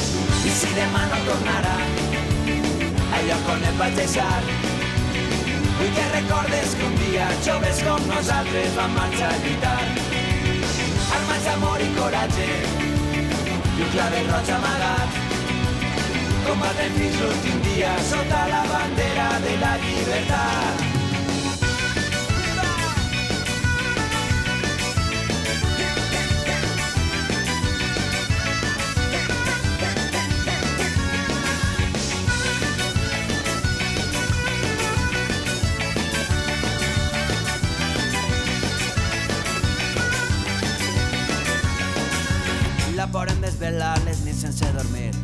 Que el vell revòlver que em descansa sobre el pit. En aquest bosc humit, el silenci és l'enemic. A tren d'alba partim, seguint les llums del matí. Travessem l'aurora entre cingles del massís. En aquestes muntanyes sobreviure, resistir. He canviat mil cops de nom, però tots saben qui som. Guerrillers supervivents, combatents de l'últim front. I si demà no tornarà, al lloc on et vaig deixar, Vull que recordes que un dia joves com nosaltres vam marxar a lluitar. Armes d'amor i coratge i un clavel roig amagat. Combatre fins l'últim dia sota la bandera de la llibertat. I si demà no tornarà al lloc on et vaig vull que recordes que un dia joves com nosaltres vam marxar a lluitar. Armes d'amor i coratge i un clavel roig amagat. Combatrem fins l'últim dia sota la bandera de la llibertat. Águila Isabel González. Agustín José Capelino, 50 años. Lesbia. José Cheyenne Estela. Y Alba Centro Dos Navarro, 34 años. Emilio Caballero. Cabrera. 4 años. Vicenta Lafont Ferrer. I si demà no tornarà al lloc on et vaig deixar, vull que un dia joves com nosaltres vam marxar a lluitar. Armats d'amor i coratge i un clavel roig amagat. Combatrem fins l'últim dia sota la bandera de la llibertat. I si demà no tornarà i si demà no tornarà i si demà no tornarà i si demà no tornarà Primer movimiento. Hacemos comunidad. Nota nacional. José Antonio Yepes, el Marro, presunto líder del cártel de Santa Rosa de Lima, fue detenido el pasado domingo durante un operativo conjunto realizado por elementos del Ejército y la Fiscalía General del Estado de Guanajuato. Mil elementos de seguridad y helicópteros de las Fuerzas Armadas participaron en el operativo para ubicarlo y detenerlo en 15 minutos en Guanajuato, su principal estado de operación.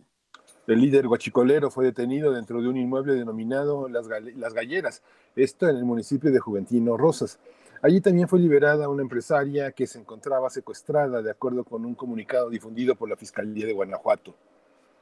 La Secretaría de la Defensa Nacional informó que el Marro, así conocido, contaba con órdenes de aprehensión por robo de hidrocarburos y delincuencia organizada. Asimismo, señaló que ah, un juez concedió dos órdenes de cateo y esto permitió la detención de nueve personas, entre ellas el Marro y su jefe de seguridad, Saulo Sergio N. La noche de lunes fue ingresado al Centro Estatal de Reinserción Social de Puentecillas, que es fuertemente vigilado por corporaciones federales y estatales. Algunas versiones indican que posteriormente será trasladado al altiplano. Vamos a realizar un análisis esta mañana sobre la detención del presunto líder del cártel de Santa Rosa de Lima. Este día nos acompaña el maestro Carlos Rodríguez Ulloa. Él es internacionalista, profesor e investigador en la Facultad de Ciencias Políticas y Sociales de la UNAM. Es miembro del colectivo CACEDE, el colectivo de análisis de, de seguridad con democracia, y especialista en temas de integración regional y seguridad y defensa también. Bienvenido esta mañana a Primer Movimiento, Carlos Rodríguez Ulloa. Gracias por estar aquí. Hola, ¿qué tal? Muy buenos días. Un saludo a ustedes y a su público. Carlos, eh, eh, el Marro, un líder que del cártel de Santa Rosa de Lima, un cártel que tenía tres años y que ha hecho muchísimo daño. ¿Cómo entender eh, cómo es posible que Guanajuato asimile, tenga la posibilidad de tener un cártel como este tan dañino y tan y tan y con tanta penetración en el Estado? ¿Qué hace posible que un Estado sea el huésped de, un, de, de, de una violencia tan intensa? ¿Cómo lo Sí, ven? sí, mira, son, son como distintos elementos que se conjuntan, ¿no? Me parece que el ingrediente principal es la falta de Estado de Derecho en general. Eh, un- la característica del Marro, y es que independientemente de que el cártel como tal llevará dos o tres años, es que ya llevaba, entre comillas, trabajando eh, en el, temas de robo de combustible desde alrededor de 10 años.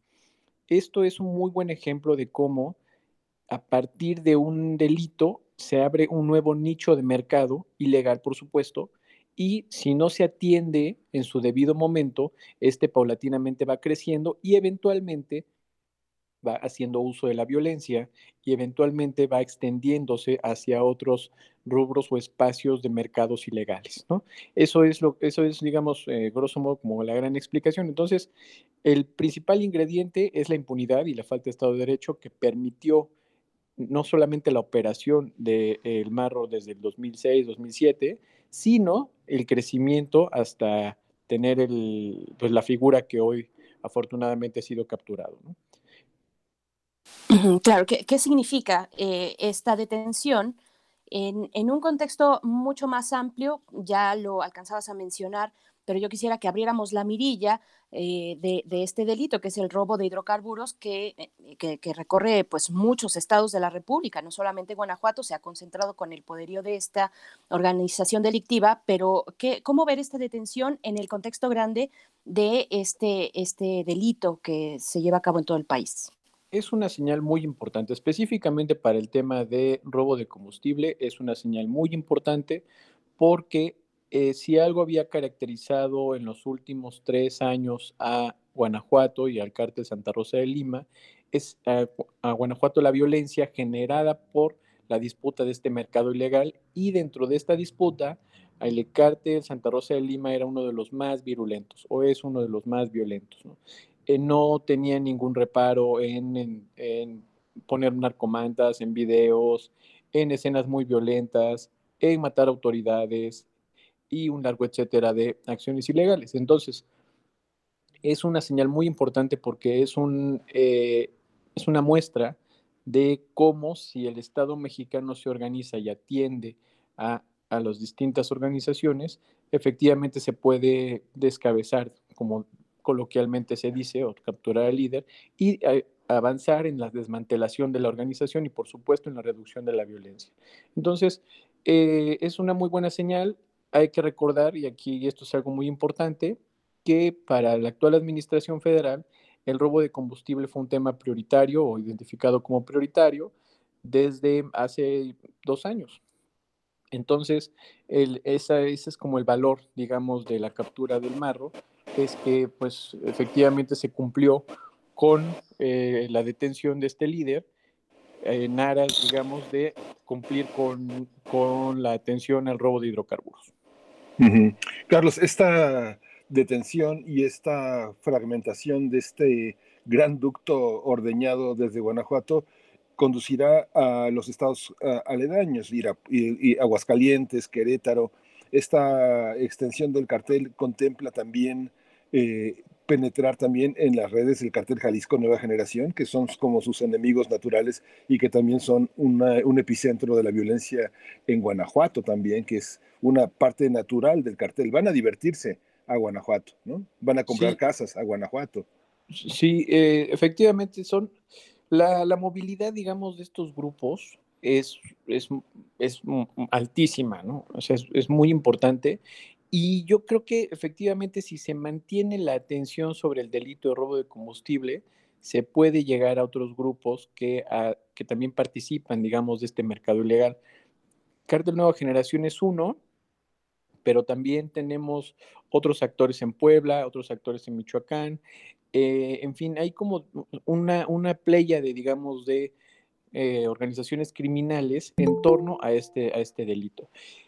¿Cuál es, ¿Cuál es ahí una variable importante? Es efectivamente la capacidad de violencia del grupo y de control territorial de los, eh, de los, de las distintas organizaciones.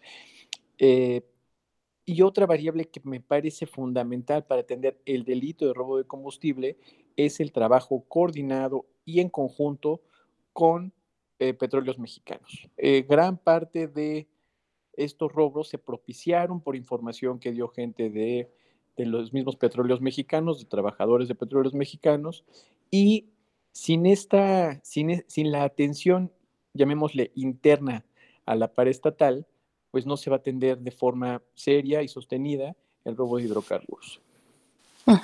Profesor, ¿qué, qué implica esta detención específicamente para la población de Guanajuato?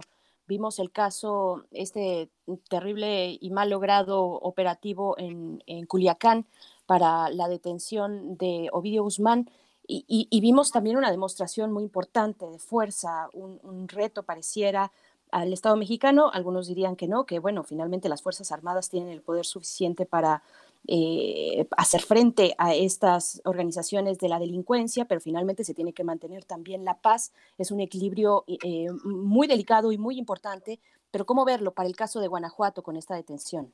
Eh, para el caso de Guanajuato, yo lo identifico, la detención del Marro, eh, para el caso de Guanajuato, lo identifico como en tres elementos. En primer lugar, es un éxito de las autoridades, ¿no? Eh, y cuando digo autoridades, me refiero desde las autoridades del Estado, obviamente las autoridades federales, quienes fueron eh, los que hicieron realmente el operativo, y bueno, muestra, digamos, de que efectivamente si el Estado mexicano actúa de forma unida y coordinada, pues entregan resultados positivos y benéficos para toda la sociedad. En segundo lugar, me parece que eh, también hay que tener cuidado por el vacío de poder que se genera cada vez que un líder es capturado, detenido o abatido.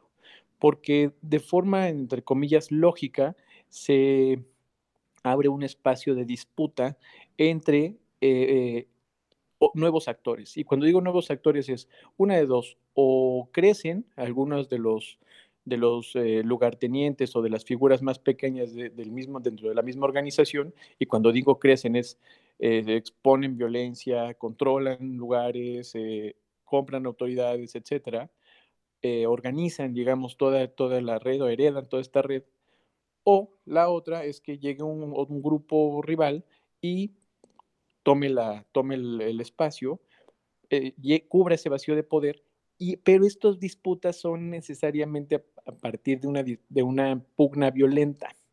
Y ese es el problema, ¿no? O sea, se va a generar un, una, se va a mantener la violencia hasta que se re- re- reelabore el equilibrio de poder de la, de la delincuencia organizada en el Estado. Y finalmente me parece que esta, estas dos situaciones nos lleva a un gran importante reto social.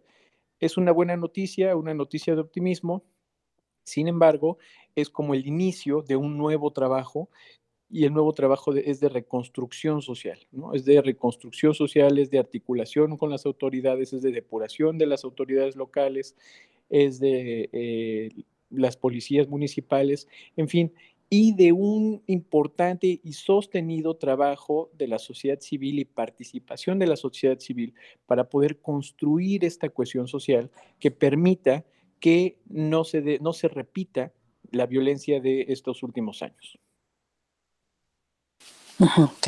Esta, visión, Carlos, que tiene que ver con la politización de- del conflicto, esta duración que López Obrador señaló como excesiva de la Fiscalía de Guanajuato eh, es, un, es un elemento eh, indiscutible en la colusión. Tenemos un líder que se atreve a insultar al presidente, a desafiar al ejército y amenazar a la sociedad guanajuatense. ¿Qué hace posible esto?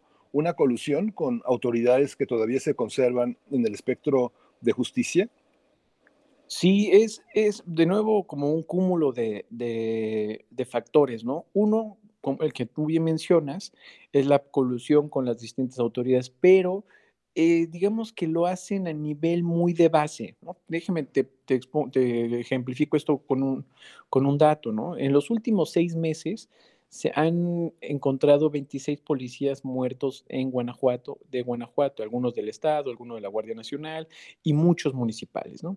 Esto quiere decir que dentro de la lógica de organización de la, del, del grupo, buscan acceder a las instancias más cercanas a la población y a sus territorios, ¿no? Eso es, eso es una, una, característica. Entonces, eh, lo importante aquí es que el Estado, de nuevo, como, como entidad, ¿no? como gobierno federal, gobierno estatal y autoridades de procuración de justicia, trabajen de forma conjunta para contener o para, para contener el posible avance, pero sobre todo para desarticular estas, estos grupos y, exponer estas redes para poder digamos, dar una nueva etapa de construcción institucional.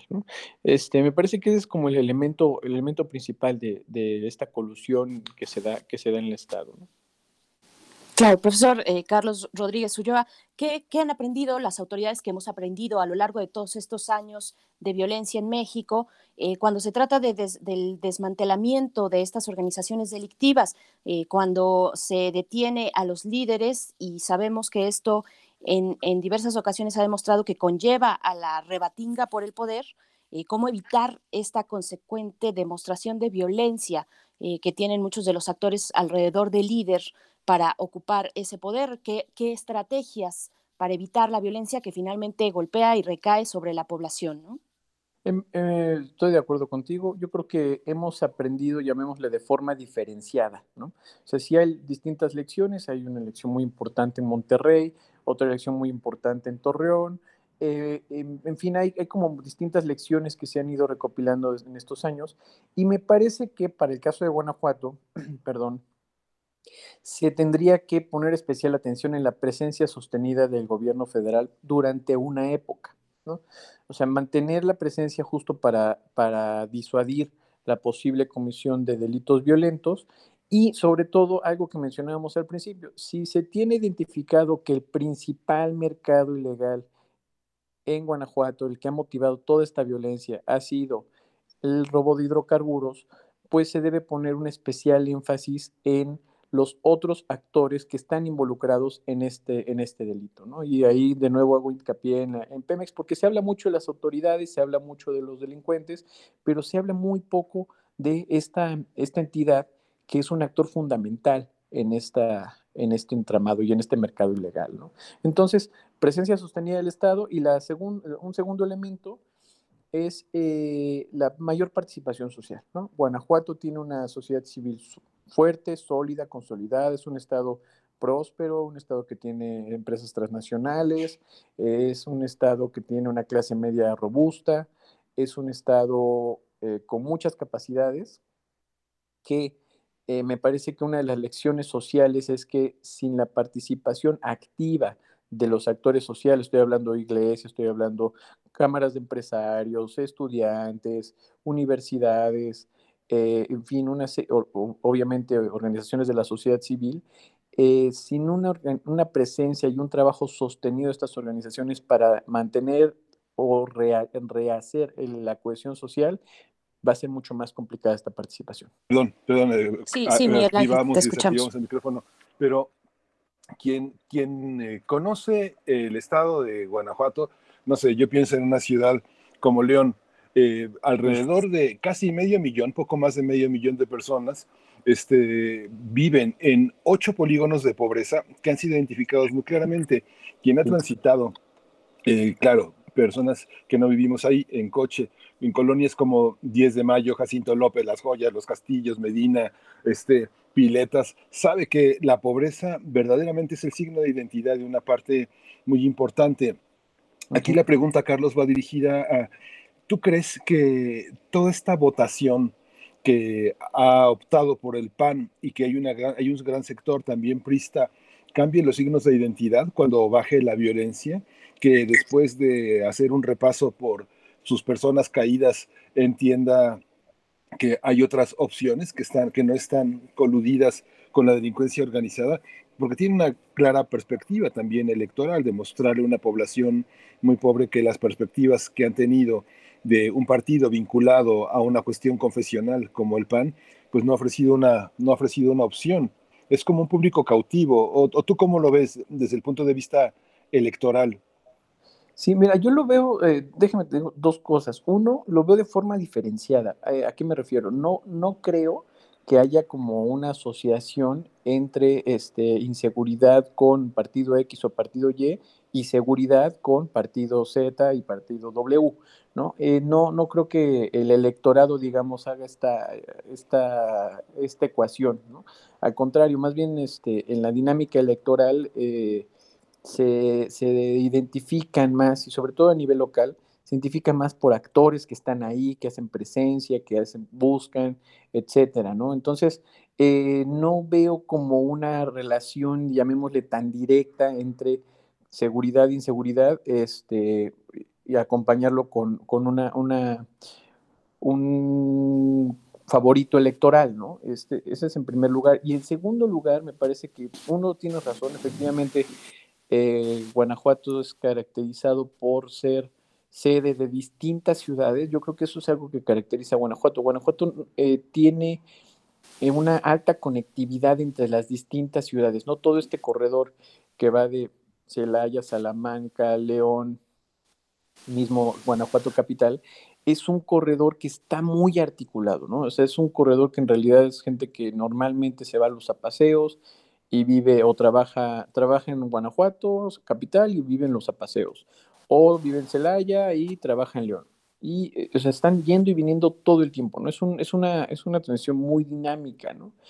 Eh, es una sociedad muy dinámica y eso es, eso es muy interesante porque efectivamente los, se dan las desigualdades que tú mencionas y yo creo que ese es el gran reto, ¿no? El gran reto es atender esas desigualdades sociales eh, que evidentemente son clima para la delincuencia, por la marginalidad, por, la, por el, abandono a las que ciertas comunidades están expuestas, pero eso es un trabajo de eh, colaboración, digamos, entre los municipios sobre todo, y una mayor y una me mejor planeación, no solamente, eh, llamémosle urbanística, sino sobre todo de cohesión social, ¿no?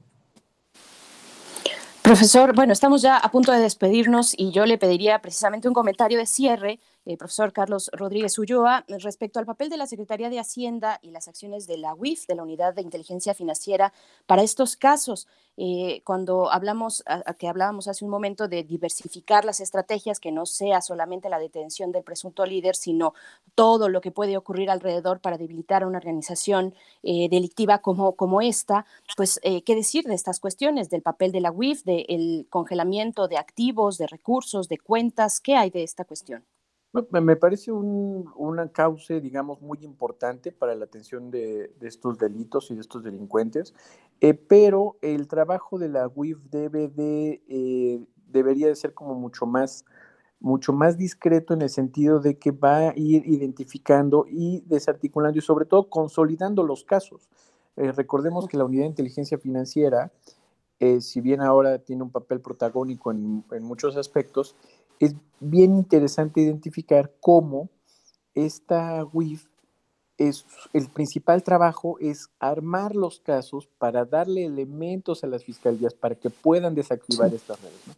Eh, eh, creo que ese, ese, es el principal trabajo, ¿no? Es trabajar con mucha información, es eh, de forma muy bien planteada, digamos, para que se identifiquen los elementos claves que pueda ayudar al desmantelamiento de estas organizaciones, no solamente la identificación, el desmantelamiento, y por supuesto que el Estado recupere estos activos para poder seguir combatiendo a la delincuencia. Entonces, en resumen, es un actor fundamental y qué bueno que está teniendo mayor, mayor protagonismo. Eh, me parece que el reto es que todo este protagonismo se concrete en desarticulación de los recursos financieros de estas organizaciones y sobre todo que el Estado pueda recuperar esos activos para poder mantener esta lucha en pie. Así es, pues Muchísimas el profesor, gracias. sí, Eh, muchísimas gracias, Carlos. Eh, un comentario final, nada más, este, un poco esta visión tan optimista que tienes, la contradecía el New York Times en, sus- en su edición del primero de julio, mostrando que el 16% de los, de los municipios del país, 391 municipios, habían marcado la elección, las elecciones debido a la violencia. 627 agresiones, 145 asesinatos contra políticos que determinaron un cambio de signo político en las elecciones del 16% de los municipios. Digo, habrá que, habrá que ver lo que sucede en, en 2021, porque los grupos y las mafias que controlan la política local sí determinan las elecciones asesinando o retirando de la contienda a líderes sociales, populares, pues muy importantes, pero ya lo compararemos, Juan. Pues muchas gracias por esta participación eh, en esta mañana, te agradecemos muchísimo y bueno, pues estamos en contacto. Carlos Rodríguez Ulloa, internacionalista, profesor de la Facultad de Ciencias Políticas y Sociales de la UNAM. Muchas gracias.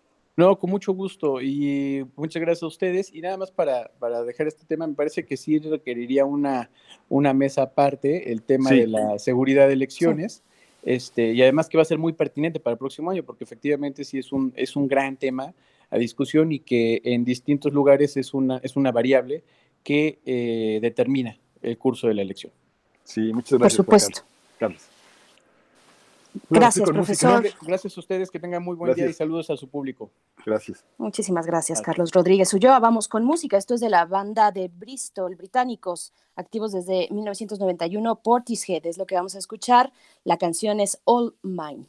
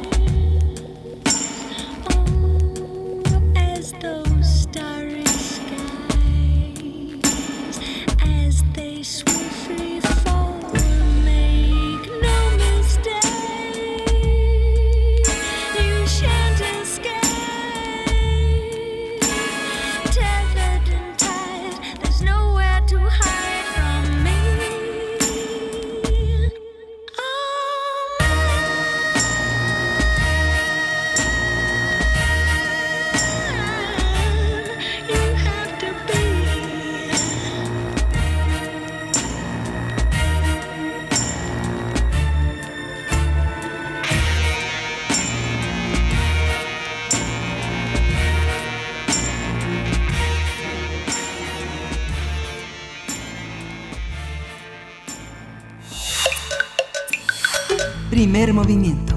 Hacemos comunidad. Nota Internacional. La semana pasada, el presidente de Estados Unidos, Donald Trump, eh, sugirió postergar las elecciones presidenciales del próximo 3 de noviembre.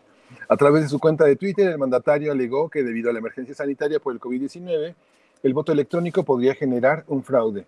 El mensaje fue enviado minutos después de que se anunciara una caída histórica del Producto Interno Bruto de Estados Unidos en el segundo trimestre a consecuencia del brote de COVID-19. Además, todas las encuestas de julio dan por ganador a Biden en las próximas elecciones del 3 de noviembre. Algunos sondeos indican que solo el 38% de la población aprueba la gestión de Donald Trump. Sin embargo, la cifra disminuye a 32% en torno al manejo que ha llevado de la pandemia por COVID-19. Cabe señalar que las leyes estadounidenses señalan que una posible suspensión de las elecciones tendría que ser aprobada por ambas cámaras del Congreso, una de las cuales, la de representantes, está bajo control de la oposición. Tras la propuesta del mandatario estadounidense, varios congresistas republicanos descartaron apoyar una eventual iniciativa para postergar las elecciones presidenciales. Y bueno, vamos a conversar este tema sobre el proceso electoral en Estados Unidos, la nominación de Trump como candidato presidencial por el, Partido Republicano y los efectos de la pandemia de la COVID-19 en estas elecciones en este país eh, vecino. Hoy nos acompaña el doctor Juan Carlos Barrón Pastor. Él es investigador y secretario académico del Centro de Investigaciones sobre América del Norte y ha sido una presencia muy importante aquí en Primer Movimiento. Muchas gracias, Juan Carlos, por tener esta presencia aquí con nosotros esta mañana. Bienvenido. Muchas gracias, Miguel Ángel. Muchas gracias, Bere. Eh, encantado de estar otra vez aquí con ustedes. Eh, un placer. Gracias, al contrario, doctor Barrón. Pues bueno, ¿qué decir de eh, los saldos que ha dejado la gestión de la pandemia para esta carrera presidencial? Para el caso de Donald Trump, eh, pues Joe Biden, dicen algunos, está en su casa y, y, le afecta mucho menos, pero bueno, ¿qué nos puede decir usted?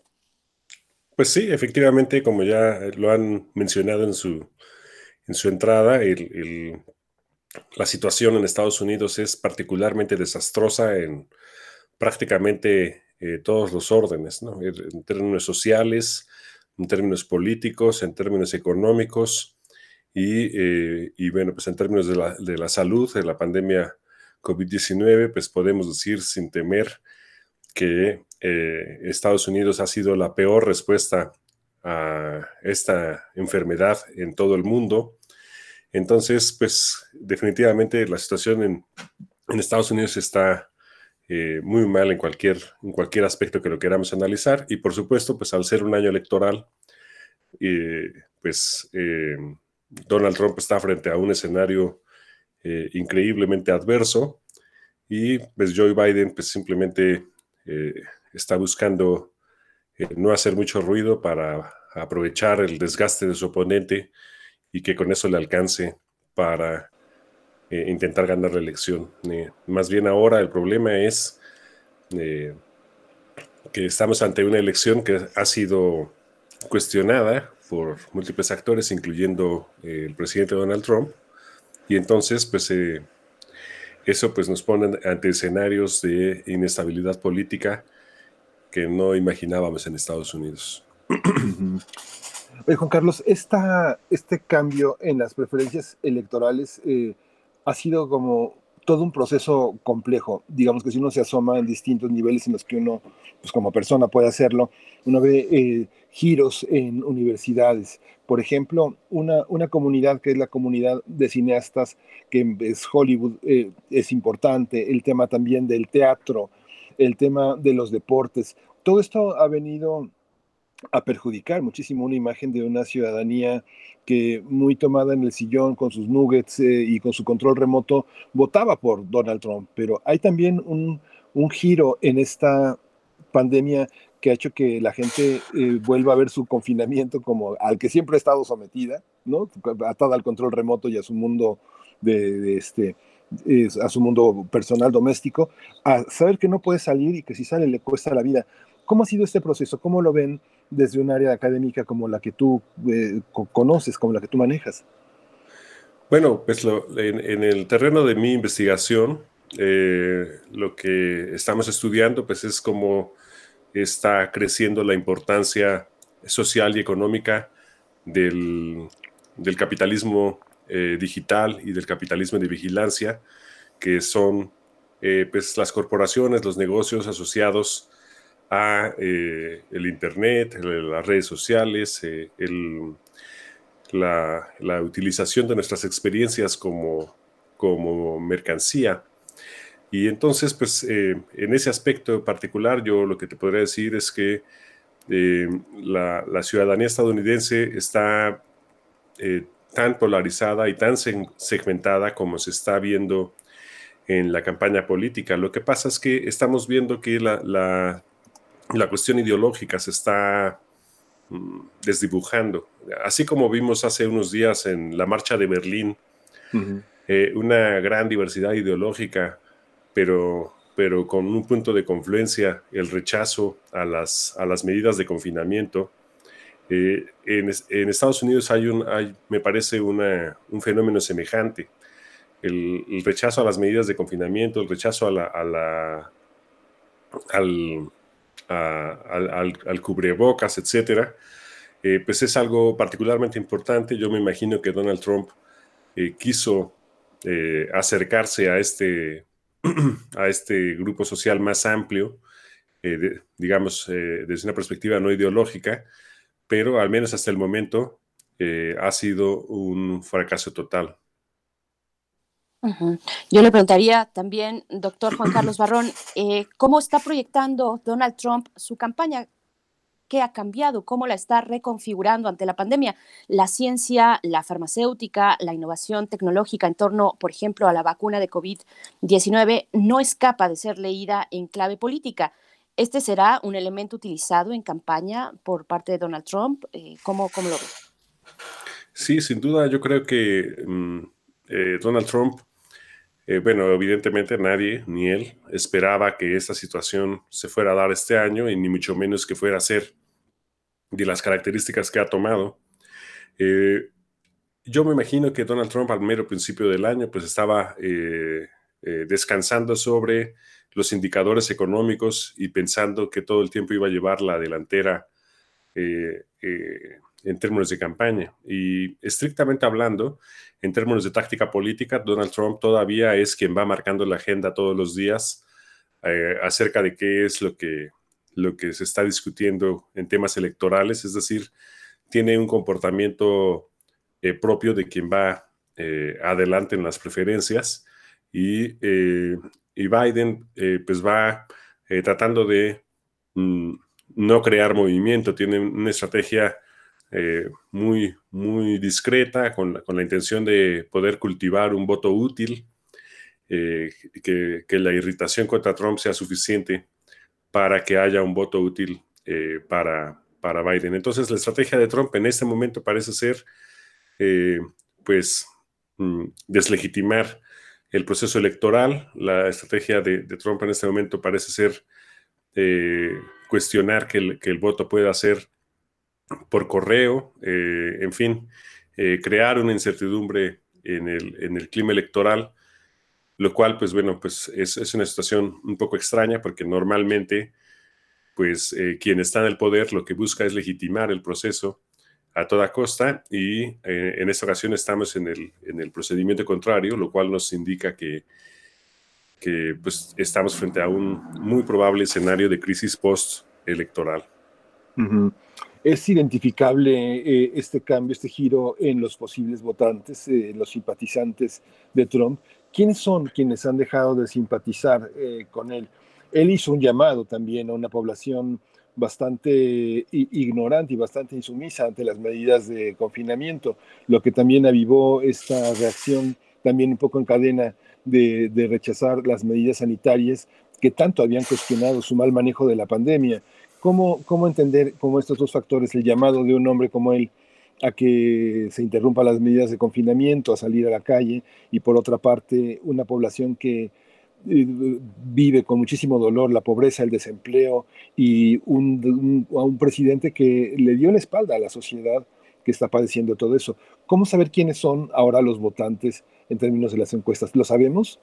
Eh, muy buena pregunta, Miguel Ángel. Yo creo que no lo sabemos a ciencia cierta. Yo creo que en este momento eh, eh, se ha desdibujado esta cuestión, como comentaba, eh, sobre, la, sobre el espectro ideológico relacionado con la pandemia.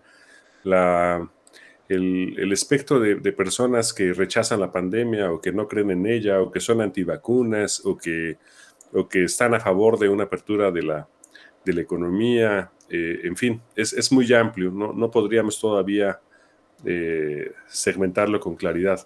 Sin embargo, eh, respecto exactamente del, perfil del elector que tú acabas de mencionar, hay que decir también que es un elector altamente volátil, que, puede cambiar eh, frente a un evento espectacular y que, por ejemplo, cuando esta semana hemos visto a Donald Trump hablar de la hipótesis de un ataque en la terrible tragedia que ocurrió en Líbano, eh, pues yo lo que veo es eh, como, como un intento de ver si puede eh, generar un acontecimiento político que le, que le permita a él retomar, al menos simbólicamente, algún liderazgo precisamente con esta población que es, es, muy cercana. Así como Biden va a tener un, un, segmento altamente crítico que no va a querer eh, suscribirse tan fácilmente al voto útil, en el caso de Donald Trump hay, un segmento que está dispuesto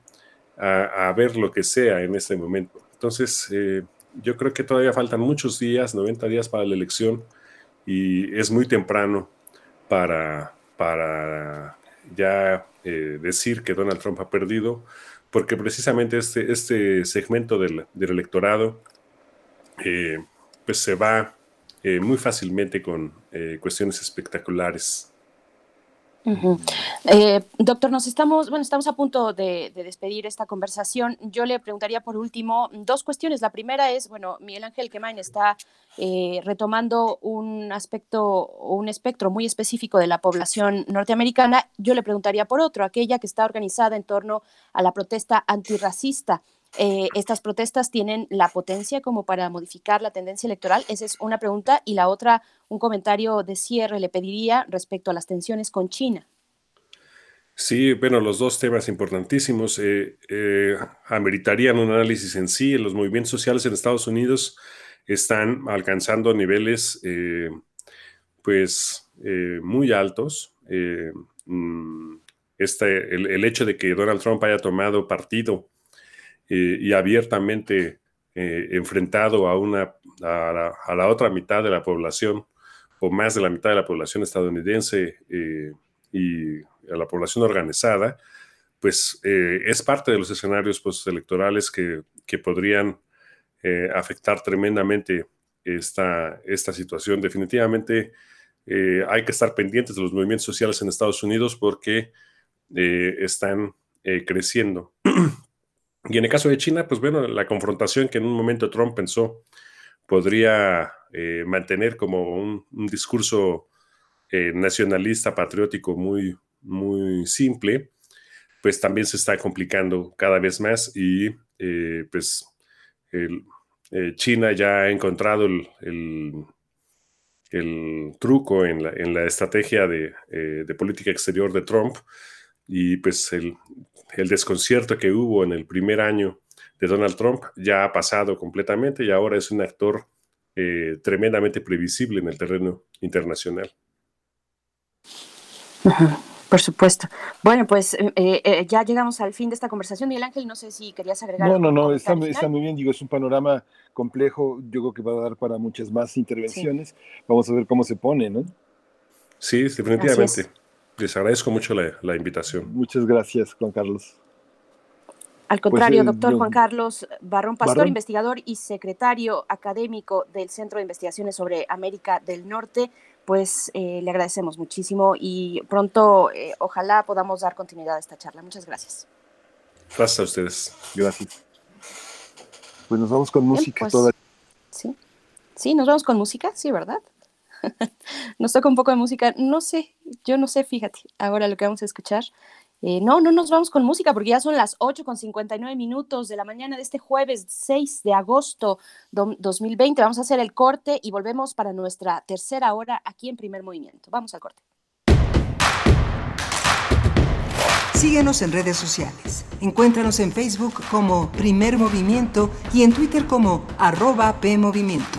Hagamos comunidad.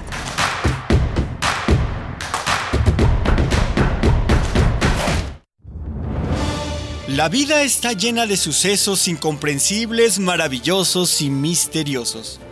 Cuando nosotros no le encontramos respuesta, entonces se vuelve un caso para... La araña. Acércate al conocimiento científico y técnico de la mano de especialistas en la serie de divulgación La araña patona. Con Juan Manuel Valero. todos los sábados a las 13 horas por el 96.1 de FM. Todo tiene una explicación si la sabemos buscar. Radio UNAM, Experiencia Sonora.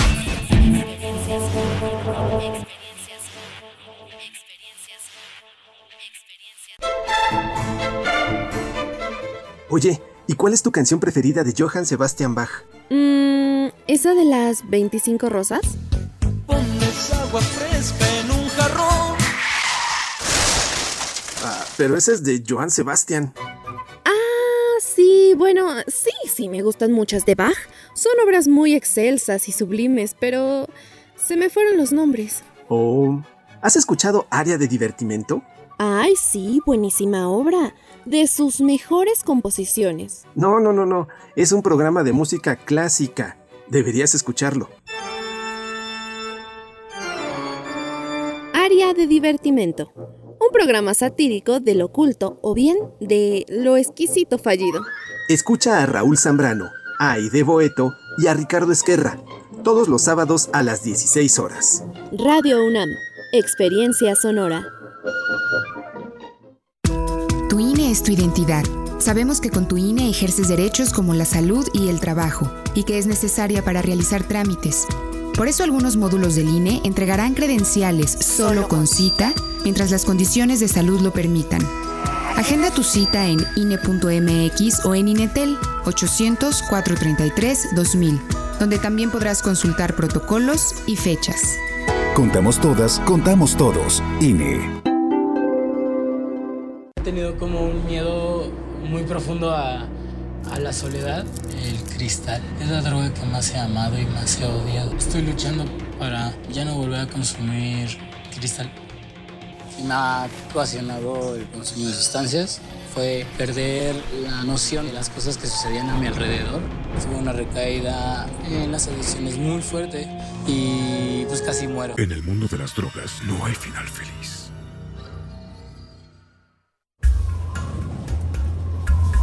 A lo largo de los años, la especie humana ha dejado una huella de destrucción en el planeta. Estamos muy cerca del punto de no retorno. Este es el momento de realizar nuestro cambio de conciencia. Habitare. Agenda Ambiental Inaplazable. Te invitamos a escuchar las labores que hacen nuestras científicas y científicos para tratar de salvar nuestra casa. Y las recomendaciones para que desde tu trinchera ayudes a cuidar el ambiente. Todos los lunes a las 16 horas, por el 96.1 de FM. Radio UNAM. Experiencia sonora.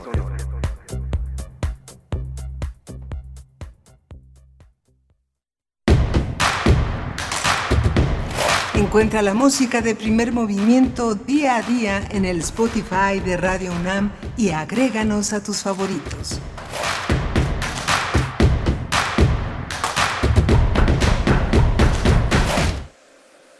Bienvenidos, bienvenidas aquí a Primer Movimiento. Estamos iniciando nuestra tercera hora en esta mañana, que es una mañana de jueves, jueves 6 de agosto, un poco nublada, eh, pues hacia el centro del país, aquí en la Ciudad de México.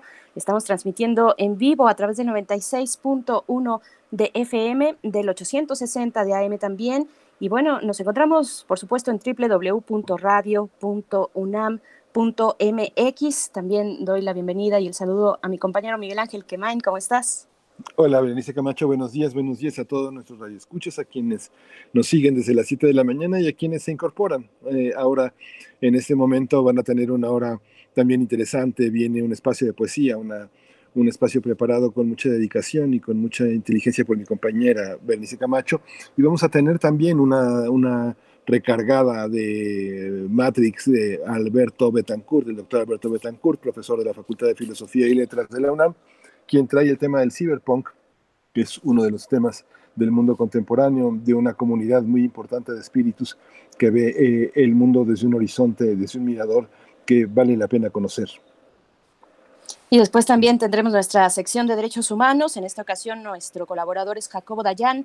Hablará de, este informe publicado recientemente por la organización Causa en Común, titulado Atrocidades cometidas en lo que va de 2020 eh, bueno, pues vamos a ver de qué se trata. Ya está publicado, está, en la, está digital, está en línea, así es que ustedes lo pueden consultar de esa manera si escriben en su buscador atrocidades cometidas en lo que va de 2020 causa en común.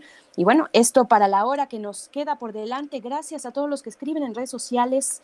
Por aquí, después de la charla que acabamos de tener sobre las elecciones en, mm, Estados Unidos, nos dice Efren52, un comentario interesante, dice, buenos días, primer movimiento, hay un gran segmento de votantes que simpatiza con Trump, pero que oculta su voto dado el contexto Floyd que les lleva al temor de ser señalados como racistas. Bueno, me parece que es algo interesante, un efecto interesante, el de George Floyd, eh, y cómo puede eh, modificar, por decirlo de alguna manera, la, balanza electoral, la balanza del poder, eh, del poder presidencial en los Estados Unidos. Gracias, Efren 52, por tu, por tu comentario y a todos los demás que nos, pues que nos comparten en redes sociales. Está Oscar por aquí, está María Juana.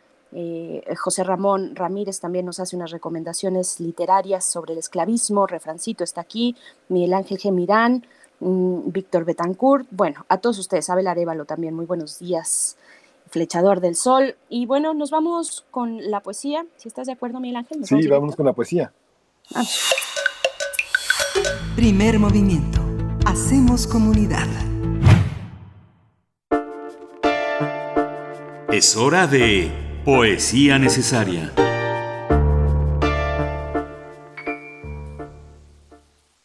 Bien, pues hoy regresamos a la poesía de Cristina Perirossi, nacida en Montevideo. Un buen día migró a España, donde desde entonces vive en Barcelona, si mal no recuerdo.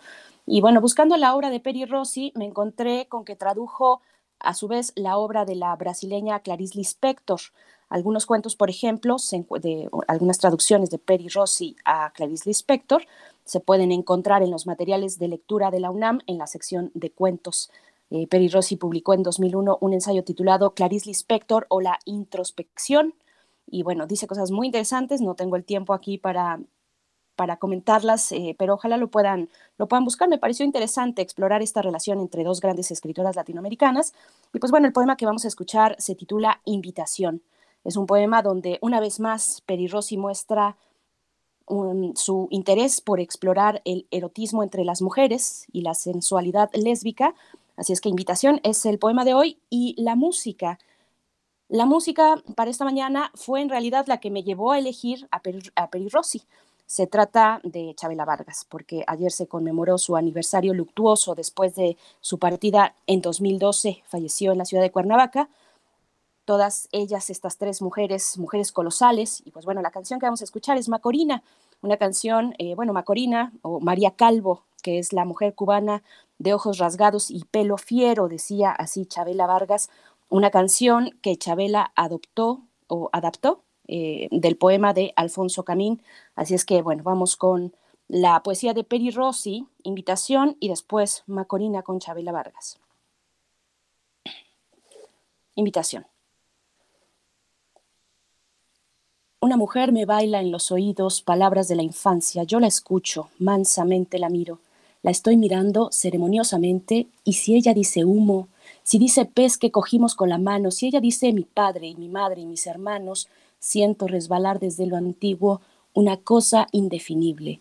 Me enlaza de palabras, puesto que ella, hablando, me ha conquistado y me tiene así, prendida de sus letras, de sus sílabas y consonantes, como si la hubiera penetrado. Me tiene así prendida, murmurándome cosas antiguas, cosas que he olvidado, cosas que no existieron nunca, pero ahora, al pronunciarlas, son un hecho, y hablándome me lleva hasta la cama, a donde yo no quisiera ir por la dulzura de la palabra ven.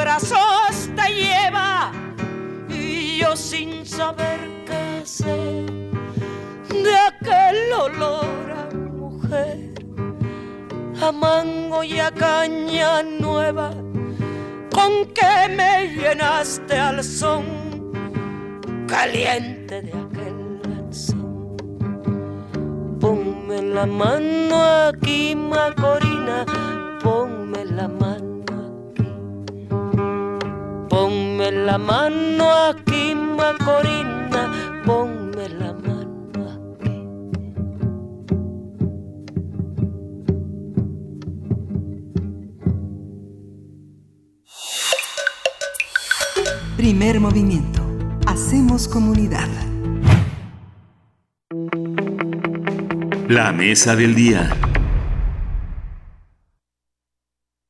todos los jueves, eh, como todos los jueves es jueves de Mundos Posibles y ya está en la línea eh, nuestro amigo, nuestro colaborador Alberto Betancourt con el tema recargado, todos somos cyberpunks en la segunda incursión a la Matrix. Aquí estamos Berenice Camacho y Miguel Ángel Quemain. Alberto, buenos días. Miguel Ángel, ¿qué tal? Muy buenos días. Eh, Berenice, amigos del auditorio, qué gusto poder saludarlos. Querido Alberto Betancourt, decía Miguel Ángel que hace unos momentos eh, el doctor Betancourt Reloaded, eh, pues haciendo alusión a la, a la, Matrix de la que nos vas a hablar en esta mañana. Todos somos cyberpunks. A ver, cuéntanos porque eso es muy emocionante. Es Sí, verdad bueno, una idea interesante. Espero que esta sea una versión 2.0 de la versión anterior. No sé, Berenice o Miguel Ángel, si pudieran hacerme favor de recordarme el nombre del eh, profesor que acabamos de escuchar en la intervención anterior.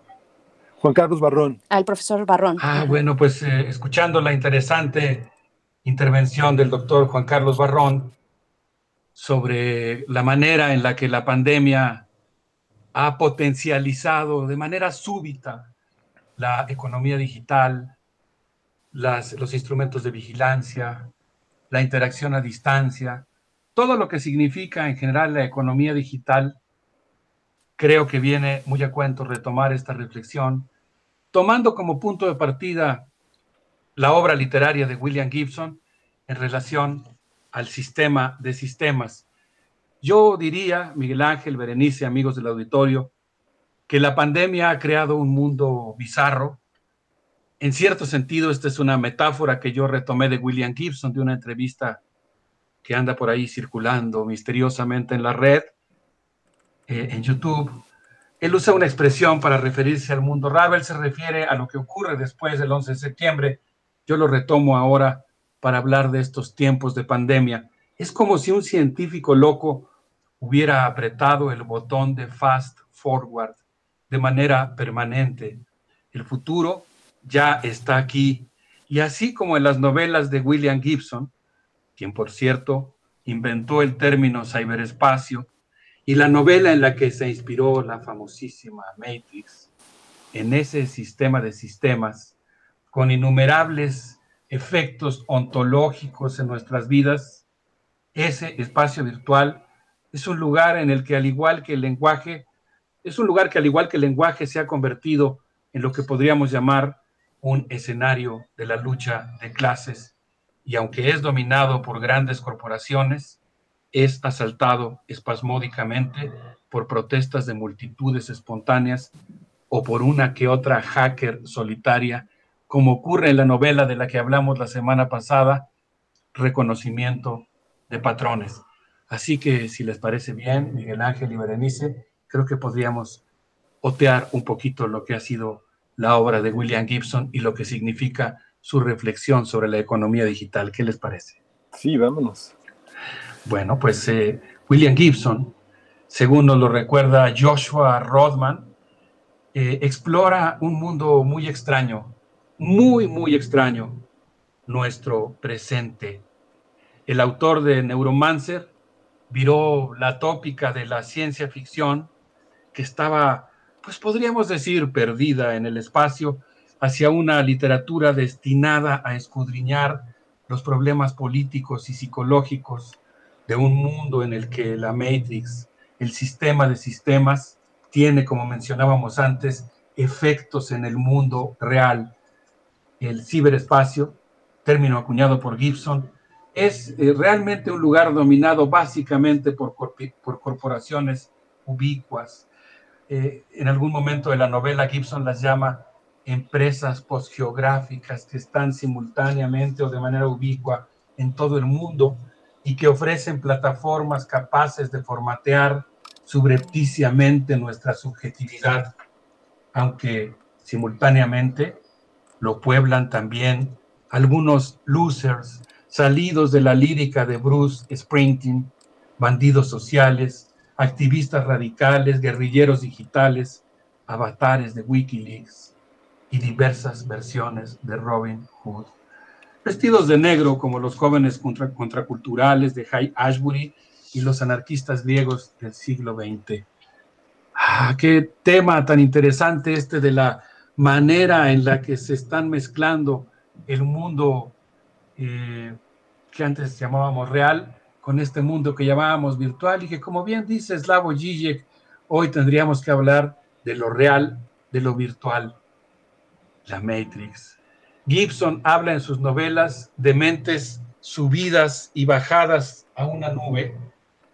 Y por ahí de 1973, eh, cuando vagaba por Vancouver, oyendo música de Joy Division en un Walkman Sony que lo hacía meditar en la música que entraba directamente a su cerebro y se mezclaba con sus percepciones de rascacielos, el asiduo lector de la generación Beat recuerda haber oído llorar al conductor de una ambulancia que describió la muerte de un paciente a partir de una línea plana y un zumbido en un monitor.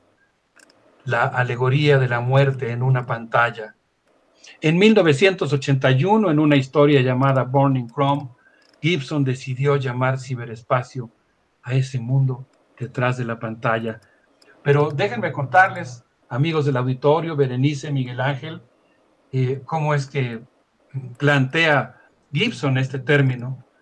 Sus personajes de Neuromancer, de Neuromancer alternan entre el ciberespacio y lo que llamamos el mundo real. Lo que pasa en uno de esos mundos incide en el otro. Y pues, aunque para las nuevas generaciones la frontera entre ambos mundos se ha desvanecido y ambas realidades se han fusionado, la Matrix, dice Gibson, es hija de los primitivos juegos arcade y de los experimentos militares realizados con cerebros. El ciberespacio es una alucinación consensuada, una representación gráfica del conocimiento humano acumulado en millones de computadoras personales, cúmulos de datos en un espacio hipercomplejo. Y esta idea me encanta, no sé qué les parezca, eh, reflejando una objetivación de la mente humana en constelaciones luminosas como ciudades, vistas desde algún satélite geoestacionario. los colores de los CPUs y de los rayos de sus pantallas que sus pantallas proyectan sobre las ventanas de Soho en la novela Patrones de Reconocimiento, también se proyectan continuamente sobre nuestras mentes y sobre nuestra subjetividad. No sé qué opinan Berenice Miguel Ángel. Ah, pues es muy interesante. Lo, lo que yo, yo, yo lo que a veces veo, Alberto, es que, por ejemplo, esta idea de los patrones de reconocimiento parecen como ideas muy innovadoras en el sentido en el que nos sorprenden con muchas eh, previsiones eh, eh, tecnológicas. Pero también lo hizo Michael Crichton cuando se pone a explorar de una manera científica una, eso que llaman los americanos speculative fiction de orden científico, pero que a mí me recuerda mucho también cierto, ciertos patrones eh, sociobiológicos del siglo XIX, donde parece que los patrones de reconocimiento determinan lo que lo humano es, así como los patrones de reconocimiento en, la, en el mundo de la naturaleza determinaban eh, ciertos patrones de conducta que, los, eh, que esos biólogos, psico, psicologistas decían de nosotros, los seres humanos, en el siglo XIX, ¿no? Sobre la violencia, el carácter y la naturaleza de las emociones, ¿no? También tiene algo, tiene algo de, de, de atávico y de, y de decimonónico esta literatura que aparentemente se proyecta sobre el futuro, ¿no? Yo creo que hay que andar con pies de plomo sobre esto aparentemente nuevo, ¿no? Es muy interesante porque re revitaliza la idea de la tecnología, la humaniza, pero al mismo tiempo también nos somete a una determinación pues que no siempre es cierta, ¿no? Sí, bueno. Eh, cuando dices, perdón, nada más, eh, por favor, un comentario, cuando adelante. dices, Muchas gracias. Cuando dices Miguel Ángel algo aparentemente nuevo, a mí de inmediato con la narración de Alberto Betancourt me viene a la mente una visión retrofuturista eh, de la sí eh, que parte en algún punto entre principios de la década de los 90 por ahí podríamos decir el 97 también que se empieza a gestar eh, una buena parte ya con mucha fuerza de estos movimientos cyberpunks de desobediencia de resistencia en la deep web en fin y, y, y me parece que va un poquito por ahí. No sé doctor Alberto Betancourt. Sí, muchas gracias por sus comentarios. Yo, yo, siento que en donde está lo innovador de William Gibson, porque coincido contigo, Miguel Ángel, en que obviamente pues toda una tradición que viene, pues yo diría, efectivamente desde el siglo XIX, y yo no puedo dejar de evocar, pues al hablar de ciencia ficción, a Julio Verne, eh, pero la verdad es que eh, yo creo que hay un factor que vuelve innovador y que actualiza, digamos, la visión de Gibson, que es el asunto de incluir en su análisis lo que podríamos llamar una especie de variable política, porque una de las preocupaciones que él tiene es que en este mundo, eh, en buena medida remodelado por la economía digital y por el sistema de sistemas, hay grandes corporaciones que están sustituyendo a los gobiernos y que están adquiriendo un enorme poder y que disminuyen el peso que tienen los estados nacionales, de tal manera que la confrontación entre las empresas del Big Data, entre las grandes plataformas, muchas de ellas de origen religioso, como por ejemplo, bueno, mejor no menciono nombres, pero como muchas de las que usamos continuamente, no sé, estaba pensando, por ejemplo, en el caso de Wikipedia, que por un lado es un instrumento sin lugar a dudas con todo un ímpetu ilustrado, ¿no? De la ilustración, de difundir y democratizar el conocimiento, pero por otro lado, cuando uno revisa los valores de la asociación que la funda, pues también hay ahí, por ejemplo, un, un componente religioso. No reduzco de ninguna manera un instrumento tan complejo y en cierto sentido tan útil y simpático como puede ser Wikipedia, al que yo creo que hay que utilizar eh, y poblar, pero eh, me refiero a que hay grandes plataformas que controlan grandes segmentos de la información. Yo tuve oportunidad de escuchar, por ejemplo, en, en Beijing, en el Congreso Mundial de Filosofía, una mesa verdaderamente alucinante sobre el tema de las redes y la filosofía. Y uno de los eh, factores que mencionaba una filósofa rusa era justamente el hecho de que casi el 85% de la red está controlado por cuatro o cinco grandes corporaciones. Y yo creo que esa eh, idea, eh, digamos, de reflexionar con un fuerte componente de, digamos, análisis humanístico, lo que es el ciberespacio, desde un punto de vista político, es lo que vuelve interesante la obra de Gibson, de Gibson, aunque pues yo mencionaba que en este caso quizá no cumplí tanto con lo prometido, pero no me interesa tanto hacer un análisis de la obra de Gibson como más bien, como más bien utilizarla como punto de partida para este mundo esperpéntico en el que vivimos y en el que realmente estamos continuamente enfrentados, más desde que empezó, ya no es noventena, ya no sé en qué día vamos, este confinamiento que nos obliga a todos a usar intensivamente los, las redes sociales, los sistemas de comunicación a distancia.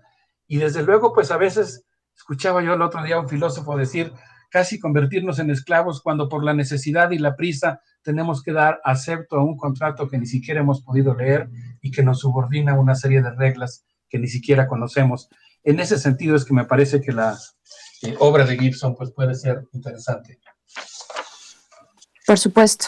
Y bueno, eh, es, es, bordear un poco esa realidad entre lo que está acaparado por las grandes eh, corporaciones que manejan Internet eh, dentro de ese Internet comercial y, y también ver si, si, efectivamente podemos tener como usuarios una capacidad de rebeldía, de desobediencia en, en, otros espacios, construir otros espacios libres, y claro que los hay, claro que los hay. Es un debate además que nos toca muy de cerca en estos momentos, doctor Alberto Betancourt, por el tema de eh, las reformas a la ley de propiedad intelectual, por ejemplo, ¿no? Eh, la, autonomía, eh, la autonomía que podemos tener en términos de, de Internet y de tecnología, bueno, también es uno de los temas que entran aquí. Sí, qué bueno que lo mencionas, Berenice, porque yo creo que justamente uno de los problemas principales de esa ley es que de alguna manera impondrá un coto y patentará eh, productos culturales que desde mi punto de vista pues tendrían que circular libremente, ¿no? Que tendrían que ser de acceso universal. Eh, efectivamente creo que por eso tienes toda la razón. Pienso que nosotros tenemos que pensar muy creativamente cómo usar de manera libertaria las redes y los eh, sistemas de comunicación a distancia para hacer política y para hacer ciudadanía. Claro, claro que sí. Pues nos vamos a ir con una primera eh, propuesta musical.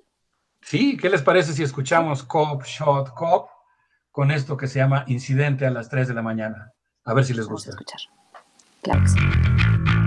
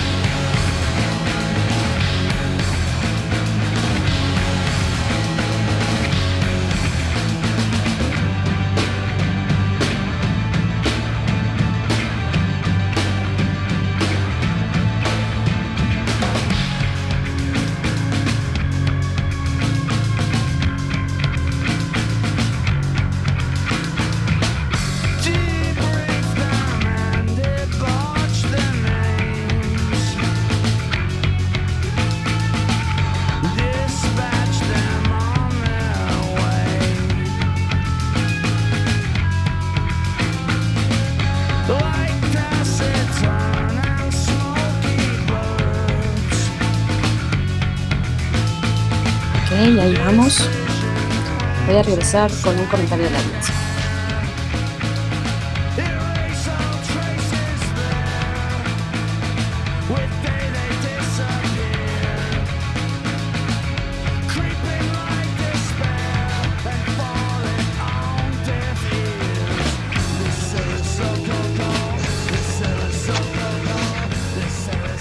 Ya estamos Estamos de vuelta, de pronto se escuchan algunas indicaciones, estamos aquí malabareando precisamente con la tecnología ahora que, que eh, pues estamos en este tema con el doctor Alberto Betancourt en los mundos posibles, yo decía que iba a pasar algunos comentarios de la audiencia, pero son muy interesantes. Eh, Sí, sí, doctor eh, Miguel Ángel, eh, bueno, primero nos dice Lili Sacal aquí que, buenos días, ¿cuál es la, la novela de Gibson? Y de la que estamos hablando es Neuromancer, ¿no? Es eh, de la novela que, que- que hablamos esta mañana. Y Estamos- Alejandro González. Perdón que te interrumpa, Berenice. Estamos hablando de dos, que es Neuromancer y Patrones de Reconocimiento. Mm, patrones de recon- Ahí está la referencia. Alejandro González dice, es sorprendente, esto es muy interesante lo que plantea Alejandro González, es sorprendente que la supuesta nueva normalidad se enfoque en la vida de los humanos y no cómo debería ser la relación que tenemos con la naturaleza, que es justamente lo que nos llevó aquí. Es el humano el principal responsable de la pandemia, dice Alejandro González. Bueno, entre lo natural o el entorno natural y eh, el entorno digital es un poco lo que creo propone y pues te escuchamos, doctor Alberto Betancourt. Muchas gracias, Berenice. Muchas gracias a nuestros amigos del auditorio que están haciendo resistencia con nosotros y tratando de poblar la Matrix con acciones libertarias. El otro día estaba yo pensando, después de la primera parte de esta reflexión sobre el peso del mundo digital en nuestro mundo real y la interacción entre ambos, o vuelvo a recuperar a Gigi, perdón por la insistencia, la idea de que lo virtual ahora forma parte de lo real. Eh, estaba yo en esa reflexión cuando me di cuenta que en una de esas eh, si uno no se pone abusado, podría sonar un poco ludista, ¿no? Como si se tratara de destruir la computadora, cuando en realidad de lo que se trata es de evitar que la computadora, eh, digamos, sirva como un instrumento de alienación en lugar de como un instrumento de creatividad y rebeldía. Estaba yo acordando de una anécdota eh, contada por un amigo mío, maestro rural de Colima, Ociel Anguiano, que en alguna ocasión me contó que cuando llegó el primer ferrocarril a la ciudad de Colima, el sacerdote de la ciudad salió con agua bendita a decir, detente, Satanás, y trataba de esa manera un tanto inocente de detener el avance de la tecnología. Creo que de lo que se trata aquí es más bien de evitar el uso alienante de la tecnología. Y estaba yo pensando en, esta personaje, en este personaje de la novela Mundo Espejo, que es la manera en que está traducido Patrones de Reconocimiento, Case Pollard, que vive, eh, que viaja a Londres desde Nueva York para evaluar la eficacia de un logo elaborado por una diseñadora llamada Dorotea, que se encuentra en el momento cumbre del mercado de logos para ropa deportiva. Case mantiene permanentemente en Londres una actitud que podríamos llamar benjamiana. Observa detenida y críticamente el mobiliario existencial. No sé, Berenice, Miguel Ángel, usted- ustedes me dirán en un momento más qué opinan, pero a mí esta actitud de la, de la novela, que en o de las novelas de Gibson en general, hace lo mismo, por ejemplo, en otra que está traducida al español, que se llama Historia Cero, hay todo el tiempo descripciones de objetos. Es como si el personaje, Case Pollard, la, la joven, caminara por los pasillos de un museo y realizara permanentemente una hermenéutica de los materiales como la que clamaba el gran Teodoro Adorno. ¿Qué historia y qué significado tienen los materiales y los colores de un refrigerador alemán o de una cafetera italiana? Lo que hace Case Pollard es mostrarnos que cada objeto tiene un aura, una historia escondida, como ese reloj coreano clonado de un Kasei japonés, o las playeras y las truzas negras de Fruit of the Loom. Y lo que, lo que muestra la novela es que los diseñadores de modas retoman ropa producida con pasiones alejadas de la mercadotecnia y la convierten en pequeñas piezas de museo que son simultáneamente mercancías. Son prendas funcionales con significados irresistibles. Ustedes recordarán, Miguel Ángel Berenice, que, las, que la ocasión anterior, hace 15 días, hablábamos de la chamarra Boss Rickson MA1 que usa eh, Case, Case, Case, eh, Case Polar, la personaje principal, y nos recuerda que es una chamarra elaborada por fabricantes japoneses para los pilotos kamikazes, que fue remasterizada por los modistas estadounidenses como ropa casual y que sin embargo inviste a sus portadores con los atributos de los pilotos de un jet caza. Esa chamarra negra con arrugas casi al llegar a la cintura, producto de utilizar maquinaria industrial de la preguerra con un material nuevo como es el nylon, con esas bolsas en las, mangas largas, con sus cierres, esconde una densa historia que incluye la gran esfera de la prosperidad que construyó el militarismo japonés mediante la invasión a una docena de países, pero esconde también la historia del Enola Gay. Rendimos, por supuesto, un homenaje a los Hibakushas de Hiroshima. Incluye también la ocupación estadounidense de Japón y la conversión de Estados Unidos en una superpotencia. Y aquí es donde a mí me encanta la manera en que Gibson eh, ve la manera en que se difuminan las fronteras entre la industria de la moda, la publicidad, el diseño y los deseos individuales, porque, pues, como ocurre con esta chamarra, igual que casi con toda la ropa que usamos, incluso quienes nos consideramos rebeldes, cada prenda eh, contiene una cantidad insospechada de mensajes.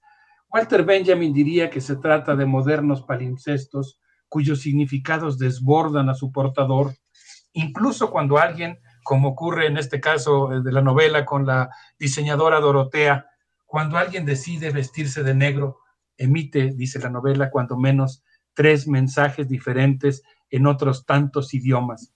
Y a mí me gusta mucho cómo en esta novela se convierte en reflexión nuestra relación cotidiana con los objetos que forman el mobiliario existencial y cómo se mezclan las tendencias callejeras que Case Polar observa en las calles de Londres o del tercer mundo, el diseño de un logo, la fabricación de ropa, la mercadotecnia, los deseos de masas y cómo se fusionan la comodificación y la identidad. A mí, pues me parece muy interesante esta reflexión, por ejemplo, respecto a las prendas de vestir y cómo cuando alguien compra una playera deportiva, siente como si lo invistiera como si se invistiera de las cualidades de los atletas de fútbol americano o de los modernos deportistas de las ligas comerciales que evocan a los antiguos atletas olímpicos que resplandecían como los dioses en los estados griegos. No sé qué les parezca a Miguel Ángel Berenice esta, pues digamos, línea de reflexión sobre el diseño, la mercadotecnia y la manipulación comercial de las pasiones y desde luego la resistencia de los usuarios que se reapropian de los materiales y las prendas y tratan de darles un nuevo significado. Sí, bueno, yo, yo sí tengo que decir que son reflexiones que, que, implican un reto, un reto agarrarlas al aire, son reflexiones complejas. Yo, yo, lo que, yo lo que pienso es, eh, hablabas y comentabas, no, no se trata de destruir la computadora y yo pensaría que se trata de construir nuestra propia computadora o por lo menos meterle mano eh, a nuestra computadora, a nuestros dispositivos, hackear, hackear los materiales con los que eh, nos relacionamos. Y pienso necesariamente en un contexto muy particular, pero pienso necesariamente en Cuba. En Cuba, hackeando precisamente la chatarra eh, que ya dejó, que se, que se queda tras el bloqueo comercial, hackeando, interviniendo y saliendo adelante de esta manera con la modificación y la inventiva, también la creatividad puesta ahí a partir de la necesidad, ¿no?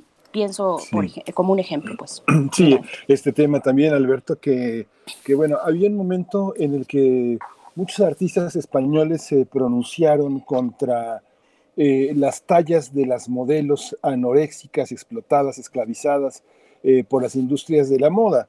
Hay una parte en la que nosotros vemos en el ámbito tan sencillo, tan cotidiano como el mexicano, muchas tiendas en las que no hay acceso para personas de tallas distintas a las que sus ropas ofrecen.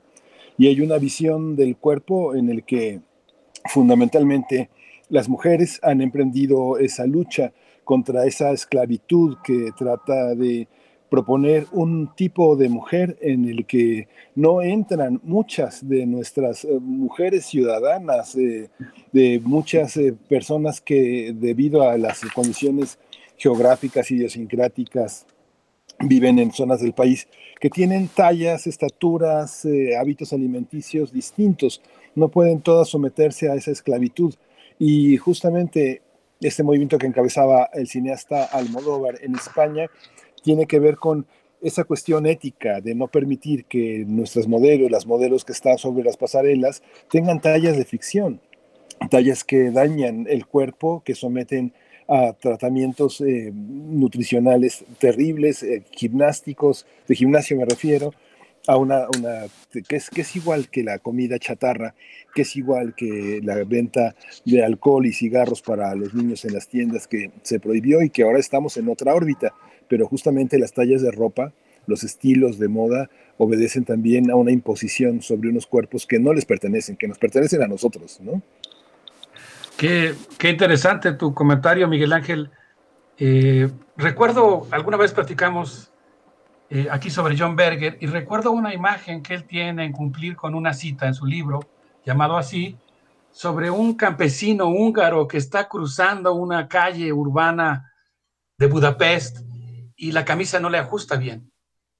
Sus brazos son más cortos, pero también más anchos, más fuertes, y efectivamente la ropa de talla que fue diseñada por quién sabe quién para la producción en serie de ropa eh, no se ajusta a su cuerpo. Me encantó la expresión que utilizaste, no son tallas de ficción. Por cierto que la ropa por tallas, recuerdo mucho esa clase eh, cuando estaba yo estudiando historia en la Facultad de Filosofía y Letras, la ropa por tallas se inventó durante la invasión norteamericana a México para eh, surtir de pertrechos y uniformes a los soldados norteamericanos que ingresaron al territorio mexicano en aquellos asiagos días. Y respecto a tu comentario, eh, Berenice, estoy completamente de acuerdo. El otro día que estaba yo estrenando un equipo que nos dieron como una computadora que nos dieron como parte de un proyecto PAPID que tenemos sobre procesos de domesticación, fui acosado por todas las empresas transnacionales que me pedían que me suscribiera yo para poder usar los instrumentos de una oficina electrónica. Y no sabes, Berenice, qué gusto me dio cuando pregunté en la oficina de la UNAM qué es lo que ocurría y me dijeron, entra a la página de la Dirección General de Cómputo Académico y baja el software libre que entiendo, por lo menos en buena parte, ha sido producido por la UNAM y que, y que me parece que es todo un gesto rebelde de pues generar nuestros propios instrumentos de navegación en la red. Por supuesto, pues querido doctor Alberto Betancourt, eh, nos estamos despidiendo ya con, con, música. Bueno, yo solamente recomendarles un documental, un documental eh, de, un amigo mío, eh, Leonard eh, es su nombre, es un documentalista alemán eh, y precisamente encuentra y rastrea, presenta la eh, propuesta de una mujer diseñadora de Estonia que hace ropa desde la basura con los, desechos y es una crítica en sí misma a pues toda esta industria de eh, el usar solamente una vez o una temporada y, y desechar. Y bueno, esta, esta diseñadora hace uso de la basura, de los desechos para diseñar ropa, que sí podamos usar ropa de gran calidad y de buen diseño. Entonces, bueno, ahí lo pueden encontrar en, en YouTube, me parece que está, o en algunas otras plataformas, se llama Out of Fashion, así se llama el documental de Leonard Laverens. Y pues bueno, con esto, con música, nos vamos a despedir, querido Alberto Betancourt. Sí, Berenice, Miguel Ángel, qué gusto se platica con ustedes. Quisiera concluir diciendo que William Gibson escribió Neuromancer, por citar un ejemplo, en una máquina de escribir mecánica producida en 1927, modelo Hermes 2000, e inventó el término ciberespacio cuando vio a unos niños jugando con la primera generación de juegos arcade y vio la tensión en sus cuerpos que provocaba la proyección de los rayos catódicos. Con ese espíritu crítico y con ánimo de reflexionar sobre el mundo y el mobiliario existencial que nos rodea, les propongo despedirnos escuchando a God Lives Underwater con esto que se llama No Más Amor y que forma parte de las expresiones que han acompañado al cyberpunk. Un abrazo con mucho cariño para todos nuestros amigos del auditorio. Otro para ti de vuelta, querido Alberto Betancourt, en quien ocho días nos escuchamos en los mundos posibles en jueves. Eh, pues muchísimas gracias por estas reflexiones. Hasta pronto. Muchas Hasta gracias. pronto.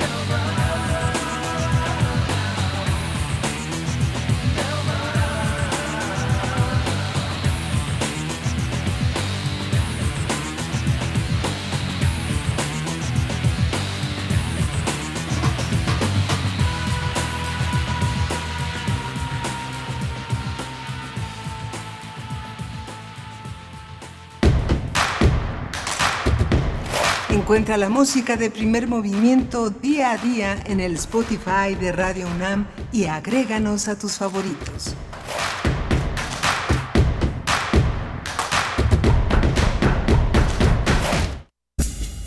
Libertad. Seguridad. Salud. Identidad. Alimentación. Libre desarrollo de la personalidad. Educación. Pensar nuestros derechos humanos. Bien, pues estamos ya aquí de vuelta y para presentar a Jacobo Dayan, uno de nuestros colaboradores en esta sección de derechos humanos, eh, que bueno, está a cargo de la Cátedra Nelson Mandela de Derechos Humanos de las Artes, en las Artes de la UNAM, para conversar en esta mañana sobre un informe recién publicado por Causa en Común, que tiene ya desde el título, pues es muy interesante, eh, es sugerente también por, por, lo que implica el proyecto político eh, que se desarrolla en el poder, el proyecto de la 4T. El informe se llama Atrocidades cometidas en lo que lleva el, eh, en lo que va de 2020. Así es que te escuchamos, Jacobo Dayan, bienvenido a Primer Movimiento. Sí, ¿qué tal? Buenos días, Berenice. Pues en efecto, y Miguel Ángel, ¿qué tal? Buenos días, Jacobo. ¿Qué tal? Eh, pues sí, el día de ayer presentaron Causa en Común este informe llamado Galería del Horror, atrocidades registradas en medios periodísticos durante lo que va de 2020. El objetivo de, este, de este informe era hacer un recuento de todos estos hechos que pues ustedes todos los días, todos los medios de comunicación, los mexicanos, las mexicanas, vemos en los medios pues algunos nos horrorizan algunos minutos, algunos unos días y otros ya simplemente no nos generan absolutamente nada.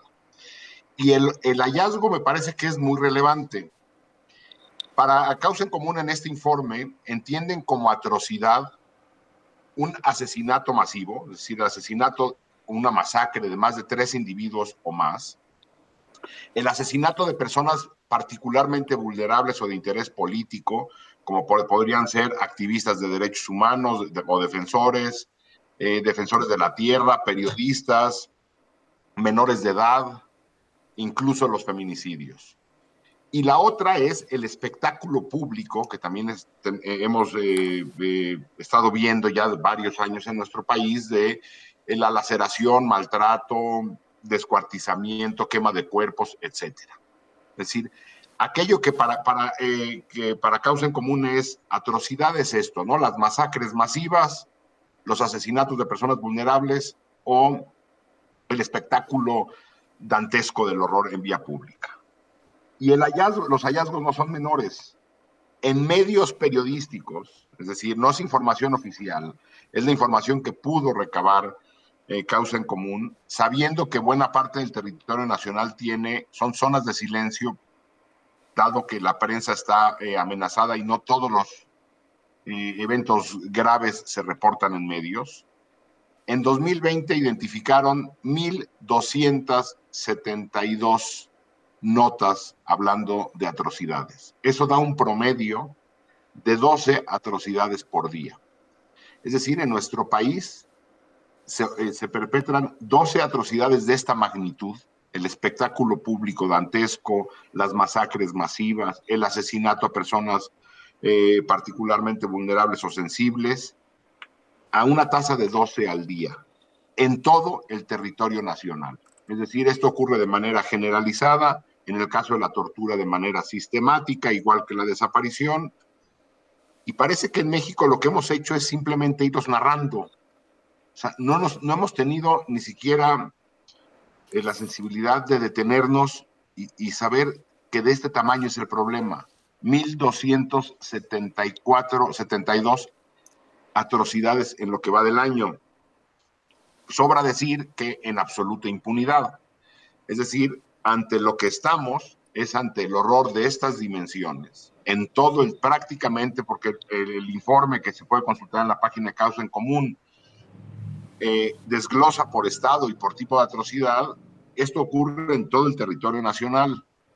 Esto ocurre con o sin pandemia. Si vemos las gráficas que presentan en el informe, pues los meses de abril, mayo y junio, que son los meses que estamos, hemos estado alguna parte de la población confinada, pues la, la violencia no, no disminuye. Incluso abril, mayo y junio hay más reportes de atrocidades que en enero, febrero y marzo.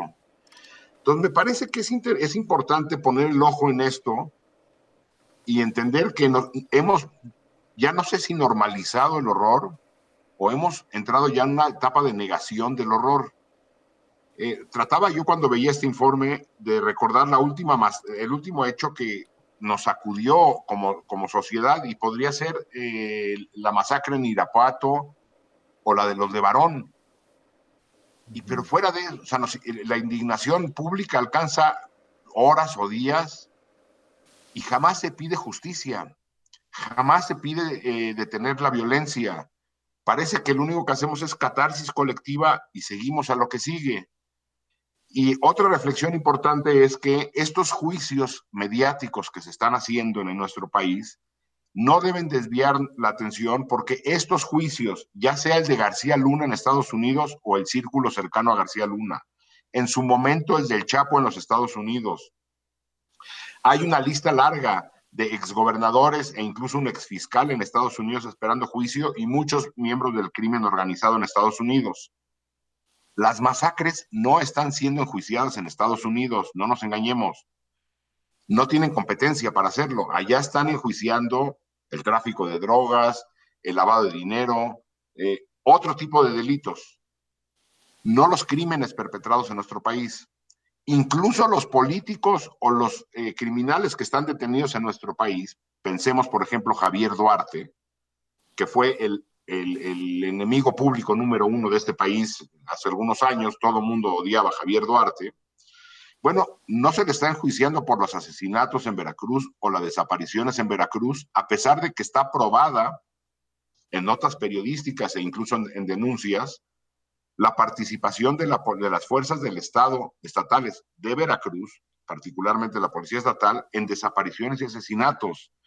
Es decir, lo que tenemos es un eh, eh, escenario dantesco y no hay juicios. No nos engañemos. Incluso en el caso Lozoya, el caso Lozoya es un caso particular, pero ahora que se detiene al marro, ¿se va a desmantelar la red de protección política que había alrededor del marro o nada más se va a detener al marro? ¿Se va a detener al marro? ¿Se va a detener también o se va a desmantelar la red de, eh, económica que permitió crear el marro? ¿Se va a desmantelar toda la red criminal o nada más se, se agarra al marro? Porque lo que hemos visto en los últimos años en esta guerra demencial contra eh, eh, de, la forma en que lo está haciendo el gobierno mexicano, no se desmantelan las redes, se detiene a un capo. Eso, y no se le juzga, habrá que ver si al, si al marro se le va a juzgar por los cientos, por cierto, Guanajuato es uno de los estados con más atrocidades reportadas en este informe, si se va a tratar de hacer un, un análisis de contexto y hacer juicios por fenómeno y no por caso, que es la lógica de este gobierno y los anteriores, pensando que resolviendo Ayotzinapa se resuelve todo, o, pensando que resolviendo los ollas se acaba la corrupción, pues no, hay que desmantelar redes y hay que hacer análisis por fenómeno. Veremos si en el caso del marro lo hacen, porque en todos los demás casos no se está haciendo. Jacobo Dayan, en el sexenio anterior y hacia atrás, se hablaba de crímenes cometidos por el Estado, por acción del Estado. Mm, dejemos a un, a un lado la parte de la gran deuda sobre justicia cuando se habla de la omisión del Estado, cuando no es capaz o simplemente el Estado no está proveyendo la eh, justicia necesaria y, más que fundamental para estos momentos. Pero, ¿qué decir de esta cuestión? De aquellos, eh, en este recuento que hace causa en común de 1.272 atrocidades cometidas en el primer semestre de este año, ¿dónde queda la acción del Estado? Eh, ¿Cómo podemos hacer esa, comparativa? Porque, bueno, finalmente se trata no de ser mezquino, sino de desenraizar los orígenes de esta violencia. ¿Cómo lo ves? Bueno, pues eh, la participación del Estado sigue estando en las atrocidades. En la lista, por ejemplo, de, eh, atrocidades que incluso vienen las notas todas desglosadas, cada una de ellas. Por ejemplo, aparece de las 2.124, 336 tienen que ver con tortura. El presidente en su último informe nos dijo, más bien mintió de nuevo a la nación, diciendo que se había erradicado la tortura.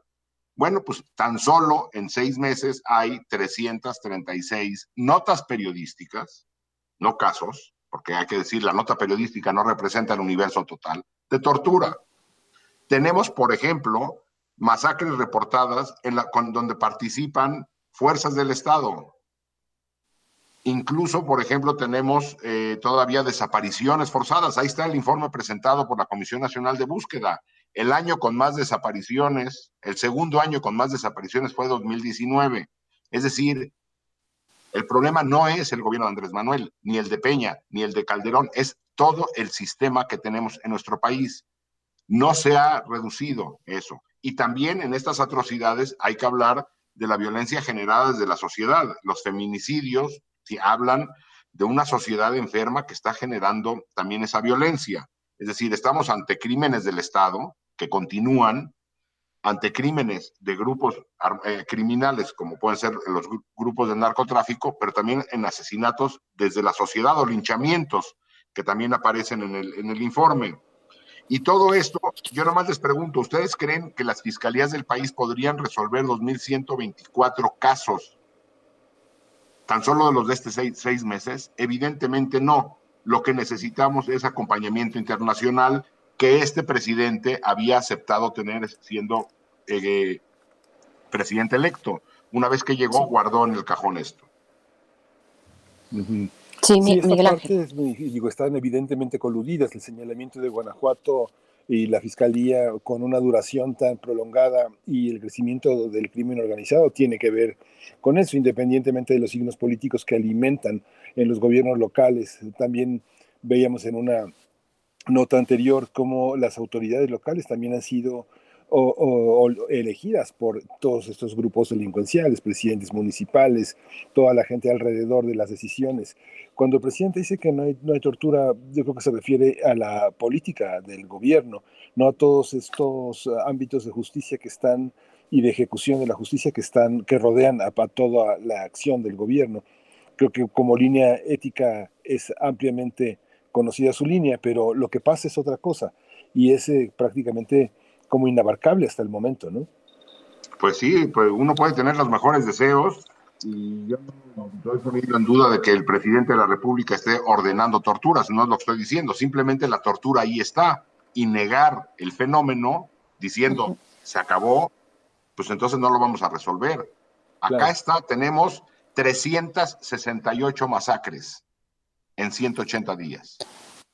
De ese tamaño es el problema. Así es. Jacobo Dayan, mm, pues démosle continuidad, por lo menos en este espacio podemos incluso ampliar eh, sobre este informe de causa en común que nos compartes, pues apenas y algunos matices, eh, apenas si de las cifras se logra desbordar pues la realidad punzante que, que, que sigue ahí, es, es muy eh, complicado pensar en lo que comentabas cuáles son aquellas masacres eh, que, efectivamente toman un lugar relevante en la opinión pública, en la sensibilidad social y cuáles no. Hablabas del de caso de los Levarón y, de algunos otros, la masacre en Irapuato, pero vaya, ¿cuál es el componente eh, que, se requiere para, generar y para continuar con esta indignación y que no, y que no se caiga? Bueno, creo que son temas que, se, seguiremos abordando contigo. Te agradecemos mucho y, y pues te mandamos un fuerte abrazo, Jacobo Dayan. Igual, cuídense, Berenice, Miguel Ángel. Hasta luego. Gracias, Jacobo. Hasta, Hasta pronto. pronto. Pues ya, el último minuto uh, que nos darán las 10 en, en, unos segundos. ¿Quieres agregar algo, Berenice? Pues, pues no, nada más que visiten, pues sí, eh, en realidad sí, que visiten, eh, el, si están interesados, interesadas en dar seguimiento, eh, causaencomún.org.mx es donde se encuentra alojado este informe presentado el día de ayer.